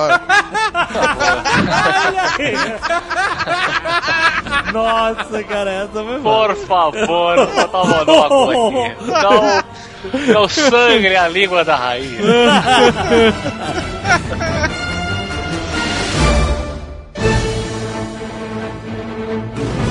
Enquanto isso, a, a, a Fox continuou despejando filme de X-Men, Wolverine, essas coisas pra tudo quanto é lado, né? Come- continuou ca- começou a cagada, cagada mutante. o o X-Men 2 é maneiro. Oxman, o homem boi. O X-Men um, um maneiro. Patrocinado pelo Free- Freeboy, uniforme do Freeboy. O X-Men é um filme maneiro. É, legal. É o legal mesmo. X-Men 2 é muito maneiro, É muito principalmente pela participação do Noturno. tinha cena de abertura do Noturno, Puta. é, porra, foda, foda. Isso eu, fui- eu me perguntei no Nerd Office e me pergunta aqui de novo. Por que essa insistência de quando botam um mutante novo foda, não usam ele no filme? Porque o Noturno é muito foda. É Ai, mais foda que todo mundo ali, cara. Ele só aparece naquela cena inicial. Por que, que ele não faz mais nada? Ele faz a cena inicial e depois salva a, a, a, a Kit Pride? Quem é que ele É, salva? ele faz um ele negocinho ficou lá. cansado, né? Puta, cara, que é foda. Aí você tem agora no Dias do, do Pretérito Passado lá do. do tem o Mercúrio. Foda! Foda demais. Ah, não, vou ali e já volto. É que cansa de novo, tá? Mas ele vai estar no próximo Vingadores, não é? É, mas é outro Mercúrio, né? É outro aí- Mercúrio. mas aí- É, que a é, galera, é, é. a, a galera do jurídico achou uma brecha. Vai ficar, vai ficar confuso, vai ficar confuso. Eles conseguiram uma brecha ali. É uma coisa maluca, né, É. cara? Deve. E eles só eles vão poder usar os dois no próximos Vingadores, só não podem chamá-los de mutantes. Ah, eles chamam de maravilhas, O né? Mercúrio, você tá falando do Mercúrio e da, da Feiticeira Escarlate. Isso. É, porque eles já fizeram parte dos Vingadores, então Ah, teve aí alguma brecha na podia porra usar o. Fera também, podia usar uma outra galera. Teoricamente pode. É, não- Nessa brecha jurídica aí pode usar até o Wolverine, cara. É, aí eu não sei, exatamente, eu não sei qual foi a brecha que eles usaram. É, né? mas Não tem. sei qual foi, porque, tipo, nem a Feiticeira Escarlate, nem o Mercúrio, eu acho que eles já fizeram. Não, já devem ter feito. Todos, todos já fizeram. Algum momento parte dos Todo X-Men. mundo já foi Vingador, cara, até o Todo mundo já Hulk. foi Vingador e todos os mutantes em algum momento já foram um X-Men também. Olha, a gente falou muito de fio ao longo desse Nerdcast. O X-Men 3 é, é a festival de fio, né? O, o X-Men 3 é uma merda. ruim, Não, cara. é foda. É uma merda. muito Primeiro, aquela máscara de, de jovem Xavier que jovem Magneto, cara. Aquilo já é uma, uma ofensa. Aquele rosto que não mexe. Aquela É. merda. Primeiro, a mulher oblitera o Xavier. Pois é, né? Por quê? Quem, quem deu essa ideia? Caralho, pra voltar no próximo filme. Depois, quem, quem foi que dirigiu esse filme que zoou demais O a parada? Foi o Brett Ratner. Brett Ratner. É uma Caraca. bagunça, na verdade. Começou Porque com o Brian cara, Singer. depois... é, não, o Brian Singer fez o primeiro e o segundo. Aí ele foi convidado pra, pra fazer o Super-Homem. Isso. Ele foi fazer o Super-Homem, só que a Fox falou: então, ó, se você for fazer o Super-Homem, a gente não vai esperar você voltar, não. A gente vai botar outra pessoa pra fazer X-Men. Tipo, ele tinha falado: não, espera que eu volto pra fazer. Não, não, não, não. Vai lá fazer? Então você vai lá, a gente vai botar outro. É, e o Brett Ratner, eh, pessoal, culpa culpa ele muito pelo filme, mas é muito É. injusto. Ele chegou em cima da hora. É. Quando você acompanha a produção, ele já, já pegou tudo andado, teve que fazer várias refilmagens no tempo muito curto. Eu acho que Pra ele até fez mais um culpa filme. do estúdio. É, claro. Ele fez até um filme decente perante o que ele encontrou. Não, o filme é uma merda, O, cara. o Brett Ratner, ele é o diretor de- da trilogia A Hora do Rush. Isso. E, É. Lee, Lee! Is that my gun, Lee? E ele fez e outro filme merda, Dragão Vermelho. Ele só fez filme ruim, tanto que A Hora do Rush 3 em 2007 foi o último filme dele. Dragão Vermelho é merda? É, é merda. Dragão Vermelho o quê? Com o Edward Norton? Não, cara. É, é bem merda. É bem, é. Você não viu? Você não viu outro Nossa, Shadow? tá uma disputa de sussurros. Eu tô com medo, porque quando começa a sussurrar, alguém vai puxar a arma, sei lá. Você não viu um filme chamado Silêncio dos Inocentes? É, sim, Então, não aí, tô aí comparando. é só isso. porra. É isso que você tem que fazer. Só peraí. veja esse filme. Tem a cadeira de rodas pegando fogo, não se vê isso todo dia no cinema. Talvez no Motoqueiro Fantasma, tu vejando. No 3, né? Mas eu sei que o X-Men é uma merda, e aí vem uma porrada de Wolverine, um pior que o outro, cara. Ah, esse aí novo é melhor do que o primeiro, vai. Não, nunca. Não, Cara, qualquer coisa É, seria melhor que o primeiro. Nada, É. nada. Assim, o primeiro filme do Wolverine, ele não é um filme, ele é uma sacanagem. é uma sacanagem com os fãs do Wolverine, cara. Que é um filme pra passar junto com Backyardigans, cara. É, é o filme de herói mais infantil que eu já vi na minha vida, muito- cara. é. O cara luta boxe com um blob, Isso é cara. Vai ridículo. tomar no cu. Vai Ele- tomar é no o- cu. Esse cara que, o cara que fez esse filme devia ser sodomizado mesmo. Que porra é essa, cara? Sodomizado com um cabo de vassoura com prego, Pior do porra. filme é que ele ainda te engana nos seus primeiros cinco minutos. Aí o cara fala assim: que maneiro, eu posso fazer um filme do Wolverine? Eu vou botar Blob, eu vou botar o Gambit. Quer saber? Eu vou botar o Gambit. Ele É, transforma o Gambit num idiota, cara. Cara, ele bota o Deadpool. Caraca, eles. Não, ele não bota o Deadpool, ele zoa. Ele, ele não bota ninguém, ele zoa o Deadpool. Ah, o que é Ele irônico, estuprou né? o Deadpool. Deadpool, Ele estuprou o Deadpool, cara. Ele estuprou, tanto que ele não quis nem falar mais duas nada. espadas nos braços. Caraca, que merda, virou. Transformou o Deadpool no Baraka, cara. O filme é tipo uma lista do BuzzFeed, né? 31 mutantes que arruinamos no cinema. Todos eles em Wolverine. Não, olha só, o Deadpool é um personagem muito legal que tá escondido aí no, no universo do cinema, ninguém conhece. Ele, para quem ele já leu, cara, ele é um personagem muito engraçado, muito O Deadpool é um personagem no nível lobo, né? É, de, loucura é, e Ele é, o zoação. lobo, ele é o lobo da Marvel. Exato, É, então. Mas assim, o filme do Deadpool tem que ser tipo Grinch. É. Sacou? que loucura, tem que ser fricazoide, fricazoide Cara, da Não Marvel. tem como ter um filme bom do Deadpool. É, Se o que é muito zoado. É muito, É, se, muito você, se você vê o jogo que eles lançaram do Deadpool, você vai ver o nível que tem que ser de, de zoação, de sacanagem, entendeu? Cara, é muito bom. Tem uma hora que ele fala assim: olha, ele tá falando de celular com alguém, ele fala assim: olha, cansei de falar com você, fala com o meu pau. Aí ele bota o celular no pau. entendeu? Esse é o. Não tem como ter um filme disso, cara. É, vê se nego der pro cara que foi o diretor. Tá me fugindo o nome dele, o diretor do filme Ted. Ah, possa, fazer, possa fazer um filme bom do Deadpool. O. Seth MacFarlane até poderia. Gente, né? tem esse curta aí que lançaram, que é bem legal. É um curta Sim, em sim. imagem de computação gráfica, tentando vender a ideia do Deadpool, que inclusive quem dubla ele é o, é o, é o cara do, do próprio filme do Wolverine. Como é que é o nome dele? Ryan Ryan Reynolds. É, eles botaram o Ryan Reynolds você pra está indicando que a gente, que, que nós assistamos, concordância verbal, um filme dublado pelo Ryan Reynolds. É isso mesmo que você tá Bota fazendo? a minha mão no fogo, se você não vai gostar. Pode ver aí. Pode ver. É um curta com, do Deadpool, assim, realista, quase como se fosse um filme, e parando lá uns criminosos. Falar nisso, tem Caralho. um curta, tem um curta do, Pun- do Punisher. Ah, putz, isso é muito bom. Feito com aquele, com o, O cara Thomas que fez. Isso, que é primeiro- excelente. É do É caralho. muito melhor que o filme do Muito Punisher. melhor que o filme. Que foi feito por ele, eu acho que ele mesmo que produziu, que dirigiu, o Thomas Jane mesmo que fez, que, é- que ele fala que ele queria voltar a fazer o Justiceiro, na época que eu acho que ele lançou esse curta, que era assim que ele queria fazer um Justiceiro. É, bem maneiro, bem maneiro, Aí- vale aí a pena. sim é o Justiceiro. É. Mas, mas no filme do Wolverine, assim, é- a única coisa que é melhor, e mesmo assim não, não salva o filme, é uma merda, só o Eduardo Spor gosta dessa merda de filme, o Tucano pra contrariar todo mundo.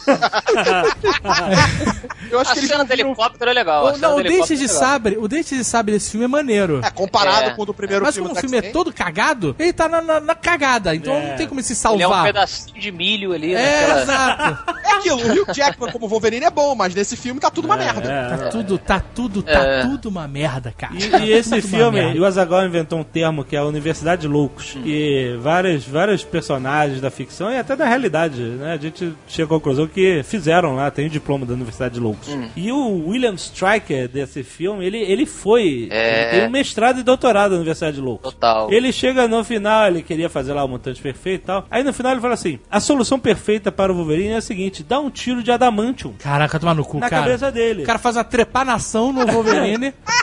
Porque isso vai apagar a memória. Cara. Como que o cara sabe Onde que vai acertar? apagar a memória dele, que a bala vai dançar por lá e que. Que a bala fica ricocheteando dentro do crânio. E é tipo, é tipo um leak paper cerebral, cara. De repente ele sonhou com isso e falou, que tal? Né?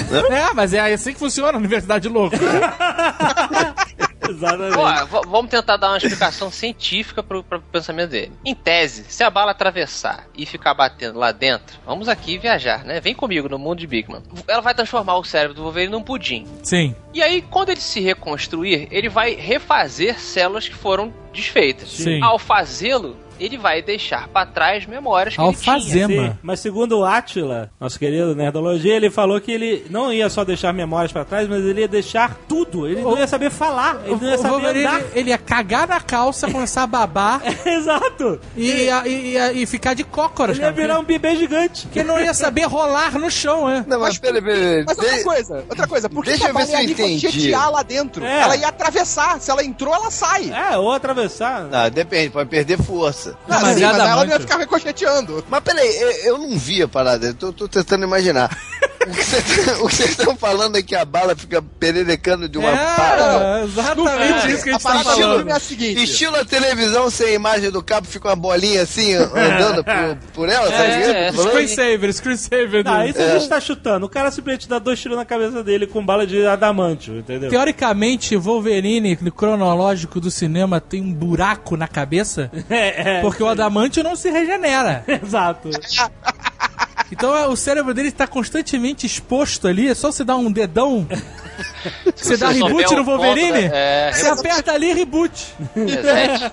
Reset. Cara, esse filme é tão zoado. Ele precisa do Gambit pra levar ele de avião numa ilha. onde Caraca, era não a ilha precisa. do O Wolverine não Striker. precisa de ninguém, E cara. aí, cara? O Wolverine ia, ia nado na ilha. E aí, cara, olha só, quando o filme termina e tem confusão e pega fogo e tudo lá, o Wolverine sai andando sem saber, e aí chegam os bombeiros e a câmera aérea filma lá do alto, lá o lugar onde ele tava, e é uma ilha com uma ligação pro continente com uma pontezinha, cara. É muito escroto, Ele cara. que ir de avião, cara.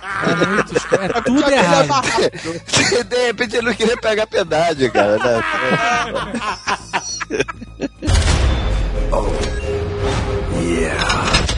Ainda falando de Wolverino, tem agora o mais recente, cagalhão, que é o Wolverino Imortal. Mortal que meteu ele. ele... Imortal. Wolverine imortal, isso. Mas que fica mortal. É.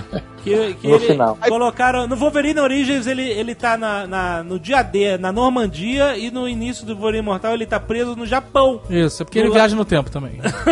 Não, ele poderia ir em um ano e pouco. Então, e como a gente vê no outro filme, ele adora pegar caronas de avião pra lugares desnecessários. Ah, caralho. Então ele fez é. a mesma coisa. Não, não faz sentido O jogo. Plot do filme, é, assim, é até legal que ele, é- ele é- começa assim, ah, o Wolverine meio transtornado porque a Jean Grey morreu. É. Isso até poderia ser, você fala, boa, que interessante, né? Onde nós vamos chegar? Não, em lugar nenhum. Isso é só uma, um lapso de esperança que a gente jogou aqui, mas na real a gente não vai fazer nada disso. E aí é um filme merda de ação sem pé nem cabeça de novo. É, porque, olha só, você não se lembra, o filme é assim, ele vai visitar o velho, que era o soldado que ele salvou lá e tal, e ficou velho, certo? Ah, Aí o velho não quer morrer e lembra do Wolverine. Japonês, é. Aí ele, aí ele chama o Wolverine. Aí ele vai lá, fala com ele naquela cama desconfortável de, de, de metal. Cara, que cama é aquela? cara, nas últimas e nego batucaram numa cama gelada de metal. E aí ele dá uma volta, ele foge, tenta matar fulano, ele vai e pega o trem. Ele faz um plano mirabolante, E cara. aí até que ele sequestra a mulher, aí até que no final ele vai lá pra outro lugar e aí o cara, o velho tá na armadura do Silver Samurai, certo? Que não faz sentido nenhum. Certo? É essa a trama do filme, certo? É. Olha uma ideia. Ah, Wolverine, vem visitar o velho, tá morrendo. Onde é que ele tá? Ah, ele tá ali atrás daquela porta de papel. Pô, Silver Samurai, pá! Pronto, acabou o filme. É isso! Não era? Não era só botar a porra da armadura no Silver Samurai ali? Quando o Wolverine, oi, velhinho, tudo bem? Pá! Espada no, no, no, na- no, no adamantio. Puta que pariu. Pra que dá essa volta toda? Plano elaborante, é assassinato, fuga. É muito ruim, cara. Não, e aquele negócio de loucos. quebrar as garras e chupar o fator de adamantio. cura pelo tutano do ar tomar. tomar no cu. Não, não, ele, ele desfazia o adamantium pra poder acessar o osso, pra poder su- sugar Não, ele quebrou as, as garras do Wolverine? Quebrou as garras. e aí é, ficou, como é que isso é explicado? ficou o tutaninho do osso. E aí ele botou umas agulhinhas ali e ficou chupando o fator de cura. É muito zoado, cara. É muito É, é ruim, demais, é bizarro, é assustador. Mas, Vera, e aí? Teve o X-Men, Dia dos Futuros. cara. Aí, é- não, antes É disso teve o First Class. Ah, é, teve o First Sim, Class. tem o First Class. E aí começou. é, houve esperança. Foi, é, exatamente, foi a esperança no fim do túnel dos X-Men. Apesar Depois de de, tudo- todas as merdas que foram feitas depois do 2. A gente tem que ignorar lá. A gente fez um Nerd Office falando que a cronologia dos X-Men é toda zoada. Então a gente, na verdade, meio que você tem que considerar isso um, meio que um reboot. É, é, é, é, teoricamente, a reboot, só que não avisaram. Mas é o Não avisou nada, é. Mas meio que é, né? Assim, E, e- e o X-Men First Class é bom, inclusive com o Kevin Bacon, que é uma parada surpreendente, é o extremo, né, cara? É bom, mas é meio zoado. Pouquinho zoado, mas menos que os Não, é outros. bom, é bom, cara. Não, Todo, tem- toda, a- o filme toda. Porra, o filme é bom, a identidade É. visual do filme. Não, é assim, mas aí tem um monte de mutante que é whatever, abelhinha que solta Ah, fireball. mas eles têm que. Assim, Ah. eu não sei, eu não sei qual é a regra que tem. Que é assim, você tem um monte de herói foda. Exato. Mas você tem que usar, tipo, três fodas e o resto tem que ser merda. Merda, exato, por quê? Porque eles têm que matar os caras, eu não sei qual é. Ah, Eles não mataram a abelhinha, não, cara. Mas depois ela morreu, e o, no, no, É. no- no Dia dos Futuros Crescidos, Ela ela, tá morta. Ah, cara, morreu. porra. São os personagens de escada, né? Você É, tem eles têm, que, um- eles têm que botar, não sei porquê. Eles não vão botar todo mundo foda agora, vão Aquele guardar. cara que, que, que gera energia lá, daí o cara bota, ele engole o negócio ele morre ali na hora, explode. Ah, eles têm que botar esses personagens merda, não sei porquê. Todo filme tem um personagem merda. O Grosso, cara, dois filmes já, me explica isso. É a cota de personagem merda que tem que ter, cara. É que ele é barato, né? Relativamente pensando, o Grosso ele é um personagem de efeito É, barato. Cara, nada supera aquele personagem que fica gordo e emagrece pra sentar no banco da, da igreja lá na reunião do, do X-Men, a última Last. Stand lá. First Class é maneiro, inclusive que ele apresenta o novo Xavier e o novo Magneto. Sim. São bons excelentes, caras. São. tão bons quanto os É, velhos muito Xavieres e Magnetos. Verdade, Eles são legais. E a trama dos dois, toda a trama dos dois, essa é a melhor parte do filme, inclusive. A coisa toda da, da, da ambientação dos anos 60. É ali, muito 70, legal. É, é legal pra Cara, a caramba. coisa, e, a- e o confronto final, a coisa do, do Magneto levantando um submarino. Porra, é maneiro, o filme é bem Não, legal, o confronto cara. final é outro filme dos X-Men. Apesar daquela- Tá apesar, é- apesar de odiar aquela Moira McTaggart nova, né? Ah, Gente, mas ela tá ali. Aquela cena. Teve aquele lance engraçado que eles tentaram recrutar o Wolverine num, num bar, não foi? é É, sim, sim. Mas tem toda a parte de, de- dele se vingando dos nazistas, que é bem legal, do Magneto se vingando. Cara, do esse filme é bom, esse Pô, filme é bom. a- cara. Ele com a faca no bar, aquilo ali é um curta. Pô, é. Porra, é, exato. é, o Jovem Nerd devia gostar desse filme mais que os outros, que Eu tem a, a tua queridinha. É, Sim. tem ela, tem E- a. quando eu vi Jennifer, Jennifer Lawrence. Lawrence. Quando eu vi, eu lembro que quando eu vi esse filme. Chubby é, Mística, foi o primeiro- Chubby Mística. Foi o primeiro filme que eu vi com a Jennifer Lawrence. Que ela é meio gordinha nesse filme, né? Não é meio gordinha? Tá maluco. Ou é a cara dela que é redonda e ela A cara parece... dela cara é, meio é meio redondinha, redonda. Ela tem muita testa. É muita testa. É. Mas eu lembro, eu lembro que eu, que eu saí desse filme e falei assim: essa mística foi muito legal. Eu gostava mais da outra mística. Não. Eu entendo que ela Não, envelheceu não, e não... Os padrões estéticos de beleza hoje em dia não, Não, ela, permitem. é, ela, é, ela é dez vezes melhor e dez vezes mais atriz que a outra. A atriz eu não vou discutir, mas a outra. né? A outra era mais mulher. Ela tinha É. mais corpo de mulher. Essa aí ela tem mais corpo de ninfetinha. Cuidado. Não, mas é. Sim, ela é, ela é mais jovem, claro. É, ela é mais jovem, tem essa pegada aí mais. Meio enfim, paquita. Meio mas eu paquita. gostei, mas peraí, mas eu, eu lembro que eu gostei muito. É tudo bem que ela tem mais desenvolvimento, mas a personagem mística nesse É. foi muito mais interessante do que, do que qualquer outro, que ela era super coadjuvante, né? É, é, Ela que sabe que ela vai ser traída pelo Magneto quando ela perder os poderes. né? Ih, fica a dica. Fica a dica aí. Sabe? Não, ela tem que saber, eu já tô dando a dica. Mas segundo a Liga da Justiça, os vilões não conseguem formar grandes planos por causa disso, que eles não conseguem conviver em grupo. Um trai o outro toda hora. É o que a Liga da Justiça vive falando, o Batman e o Super-Homem. No, no conversa de cafezinho, né? Nas conversas.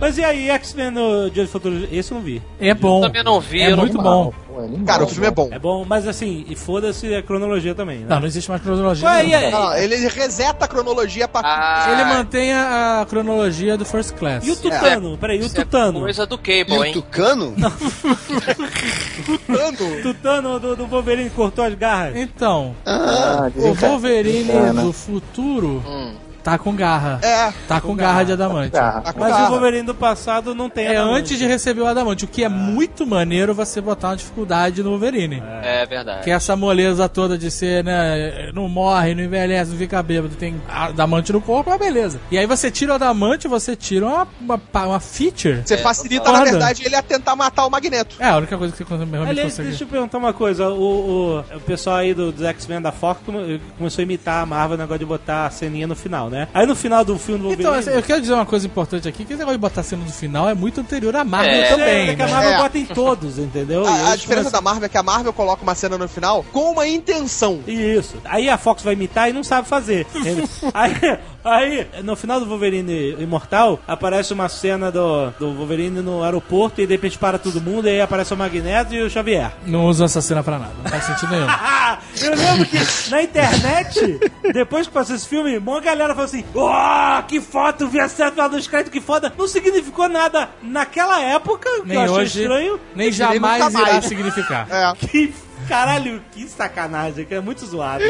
Mas se você pensar por esse lado, isso é maneiro, cara. Bota a É cena nada a ver, né? Bota aí. É. Não tinha uma cena nos créditos, nos créditos não, era cena não, isso era no DVD, do primeiro X-Men, na cena eles estavam lá na cena na Estátua da Liberdade, de repente aparecia correndo no meio da cena um Homem-Aranha. É, tem isso. Os atores nem sabiam o que Ah, que tava é, acontecendo, todos eles parada param de olhando, Ah, que porra é essa? Mas isso não, não é uma cena extra, é tipo É, uma zoação extra, do elenco. do- do- É, É, foi Da só- equipe, botou um cara correndo vestido de Homem-Aranha. ele para, fala, ih, filme errado, tal, é só uma brincadeirinha eles Mas o, o, o Dia de Futuro Esquecido é maneiro, é um rebutaço. Eu acho que eles estão se despedindo dos velhos, inclusive. Mais um reboot? Outro? Não, não, ele zerou a partir do First Class. Ele afirmou o reboot. É, ele- Ah, dessa vez ele, Ele- Ele, ele- afirmou, é isso, a partir de agora é agora. a gente É. cagou tanto Ele meio que pegou, ó, sabe os outros filmes do X-Men? Esquece. A, a cronologia é agora. Voltou Jean Grey, voltou Scott Summer, voltou Eita. todo mundo. Trouxe todo mundo de volta e eu acho que eles estão se livrando dos velhos. Ninguém sabe até quando que esses caras vão viver. Tu não consegue manter os atores no, no, no papel por 25, 30 anos, porra. Então é os- o, o Magneto e o Xavier a partir de agora vão ser de fato os mais novos lá, o. o como é que é o nome do cara? Fassbender e o Michael Fassbender. E o outro lá. Outro que eu não lembro o nome. McAvoy. Macavai. Isso, James É o, McAvoy. é o cabrito lá do armário e o leão. Hein? Você lembra dele? Ele é o cabritinho do armário e o leão lá do. Ah, sim, do, Caralho. Narnia. Do Narnia. Ele é o cabrito do verdade. armário e o leão. Nada faz sentido nessa. Nada, cara. Nada, cara, nada. Você tem que ter uma cultura tão monstro pra você conseguir fazer essa referência. Desculpa.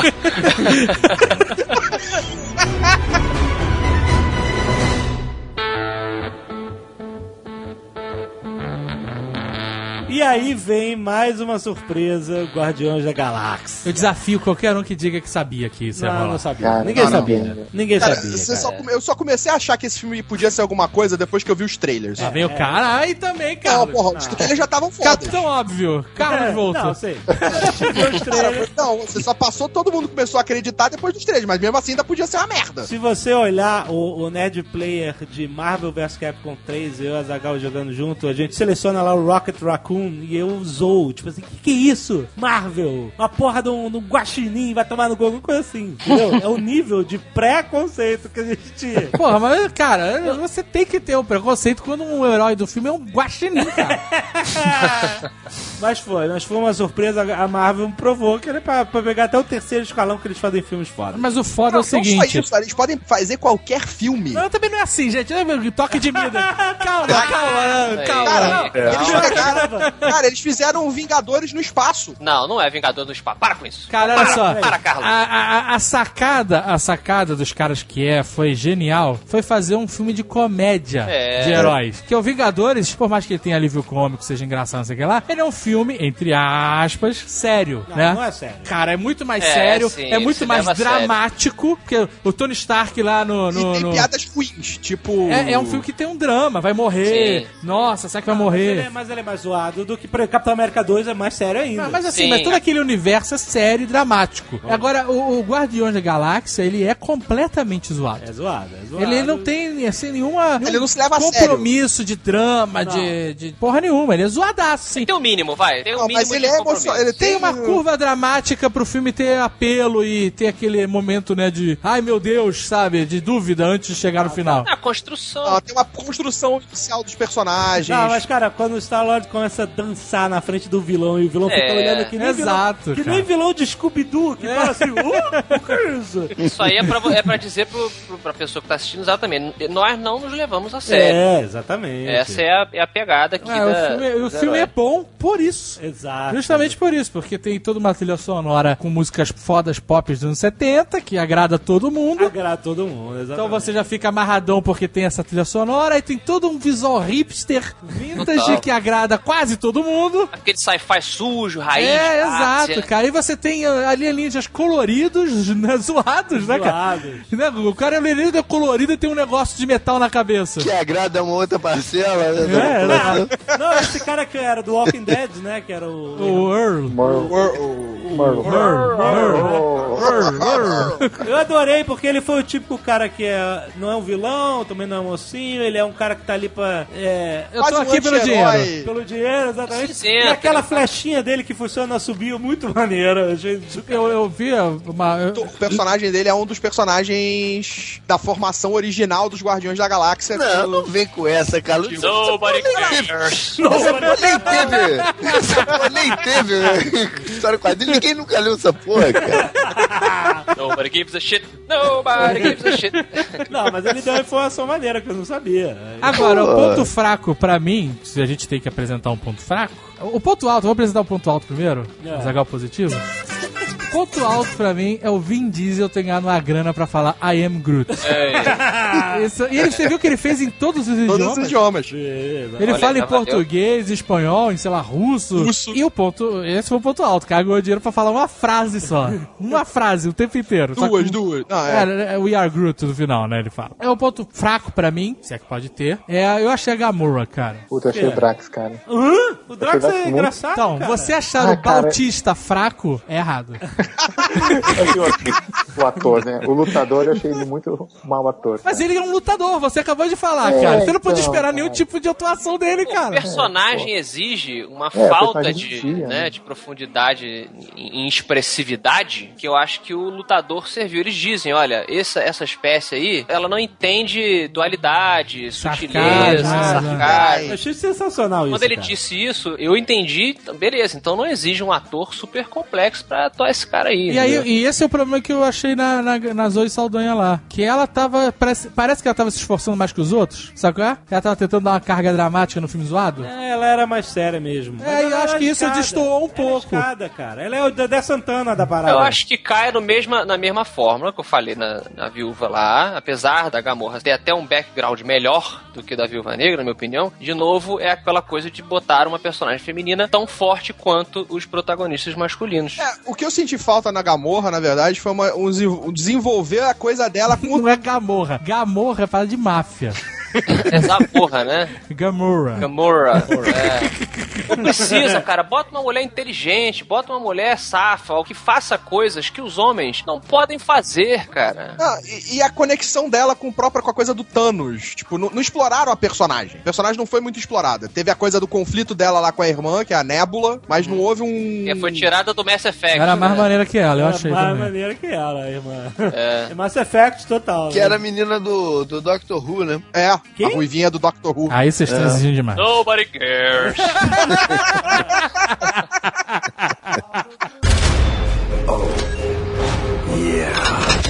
Agora, o que foi surpreendente, tô fazendo lista aqui, né? O que, o que agradou, o que desagradou, o que foi surpreendente. É. O que foi surpreendente no filme foi o Rocket Raccoon. Pô, muito Isso bom. que me deixou ali, caralho! Sei lá, eu não sei se é.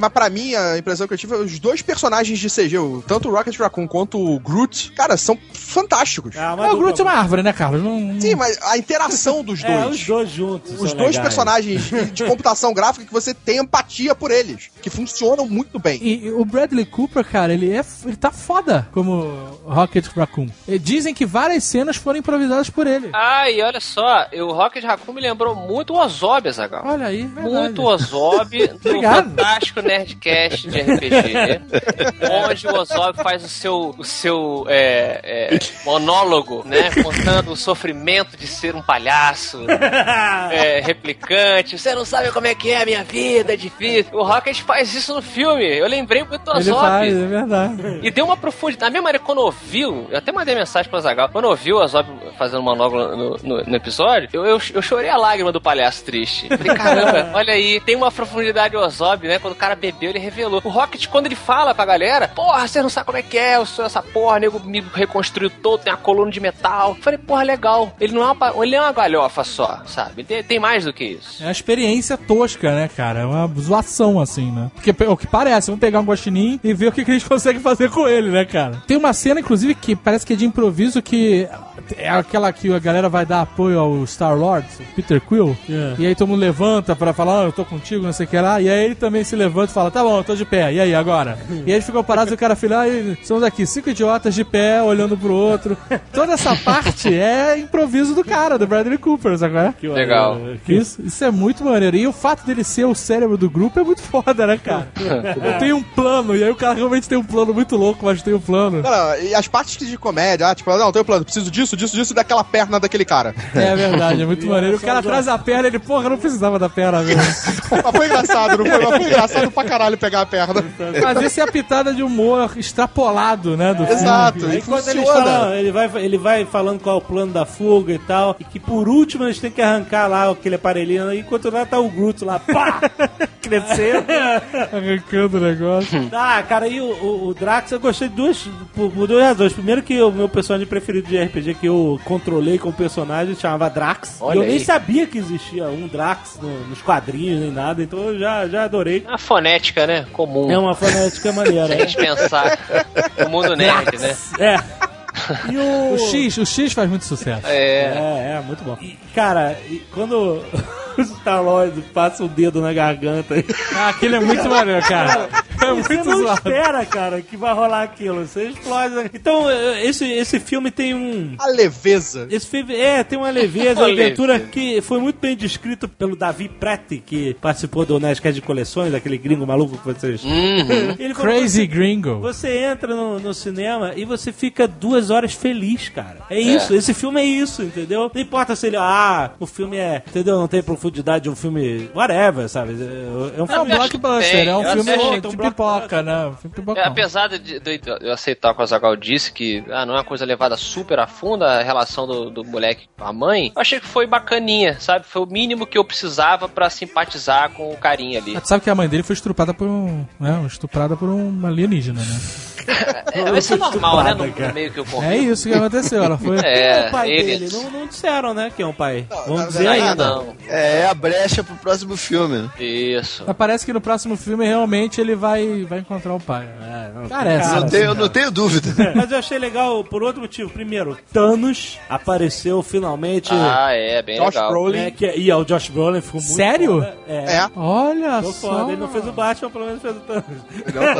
Ele fez a voz do Thanos, tudo bem, né? Não, Thanos. prefe- ali, eu ali. preferia que o Josh Brolin tivesse sido o Batman e o Ben Affleck o Thanos. É. Eu acho que a perda, e- a perda e o ganho ia ser melhor, entendeu?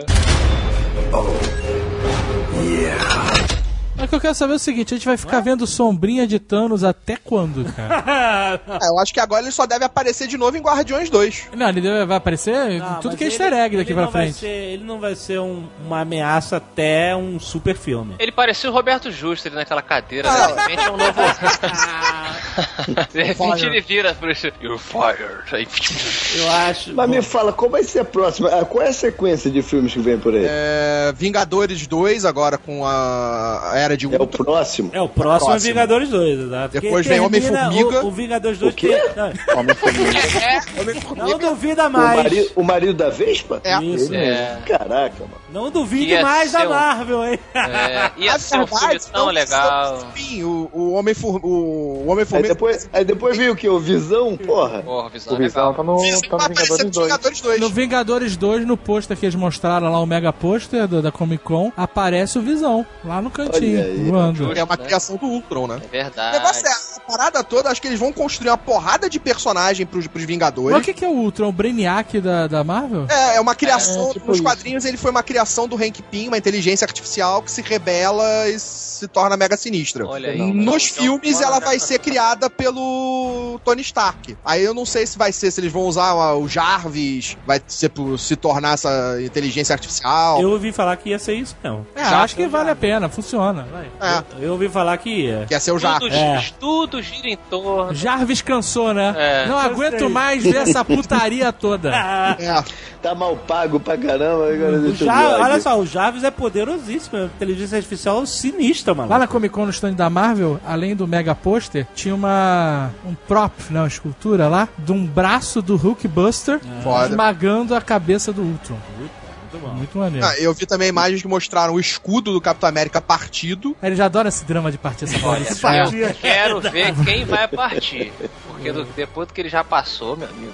Já aguentou porrada do martelo do Thor. Agora, como é que eles vão enfrentar o Thanos? Que o Ultron é beleza, vai. Agora ver Ah, então, Thanos. até chegar no Vingadores 3, eles já devem triplicar o número de Vingadores, de Pois é, personagens. tem que tipo, aumentar, nesses né? Vingadores aí, vai entrar- se tiver o Visão, pode entrar o Visão, Feiticeiro Escarlate, Mercúrio. Aí Pantera depois Negra, fazer... Pantera Negra. Não, já- do Ele resolve. não brinca não, Pantera Negra é uma, é uma possibilidade, possibilidade. de um filme do Eu Pantera acho Negra. que eles precisam do Pantera Negra pra enfrentar o Thanos.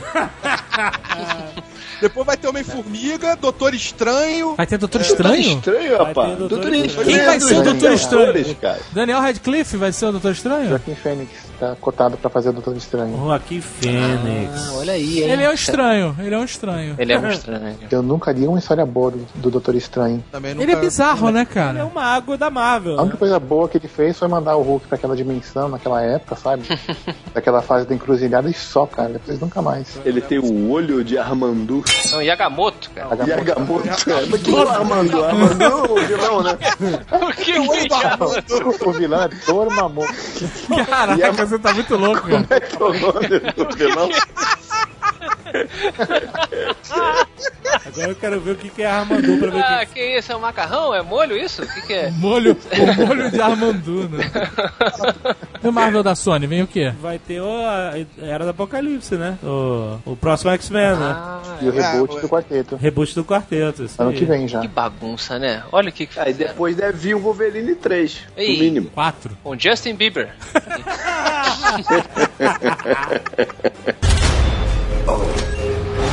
Yeah.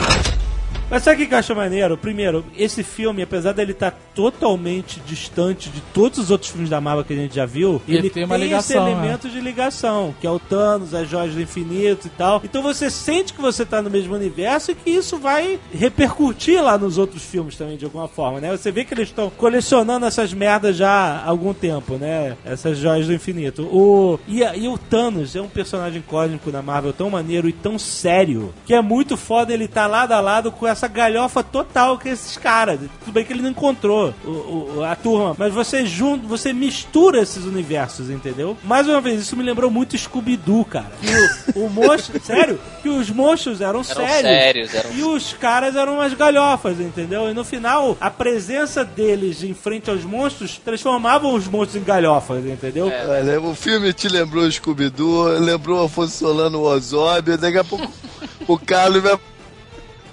Alô? Eu não acredito que o JP caiu na piada final. Ah, Puta que pariu. que merda. É muito escroto isso. JP... Ah, acabou a bateria dele. Na piada final! Caralho, não! Pronto, temos a piada já. Ah, não! Agora a gente tem que imaginar. O que, que ele ia falar? Nunca saberemos.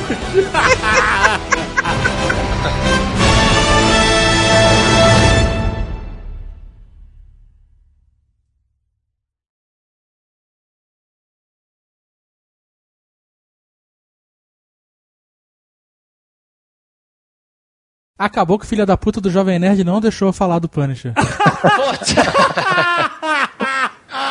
Caralho. que escroto, cara. Este Nerdcast foi editado por Radiofobia, podcast e multimídia.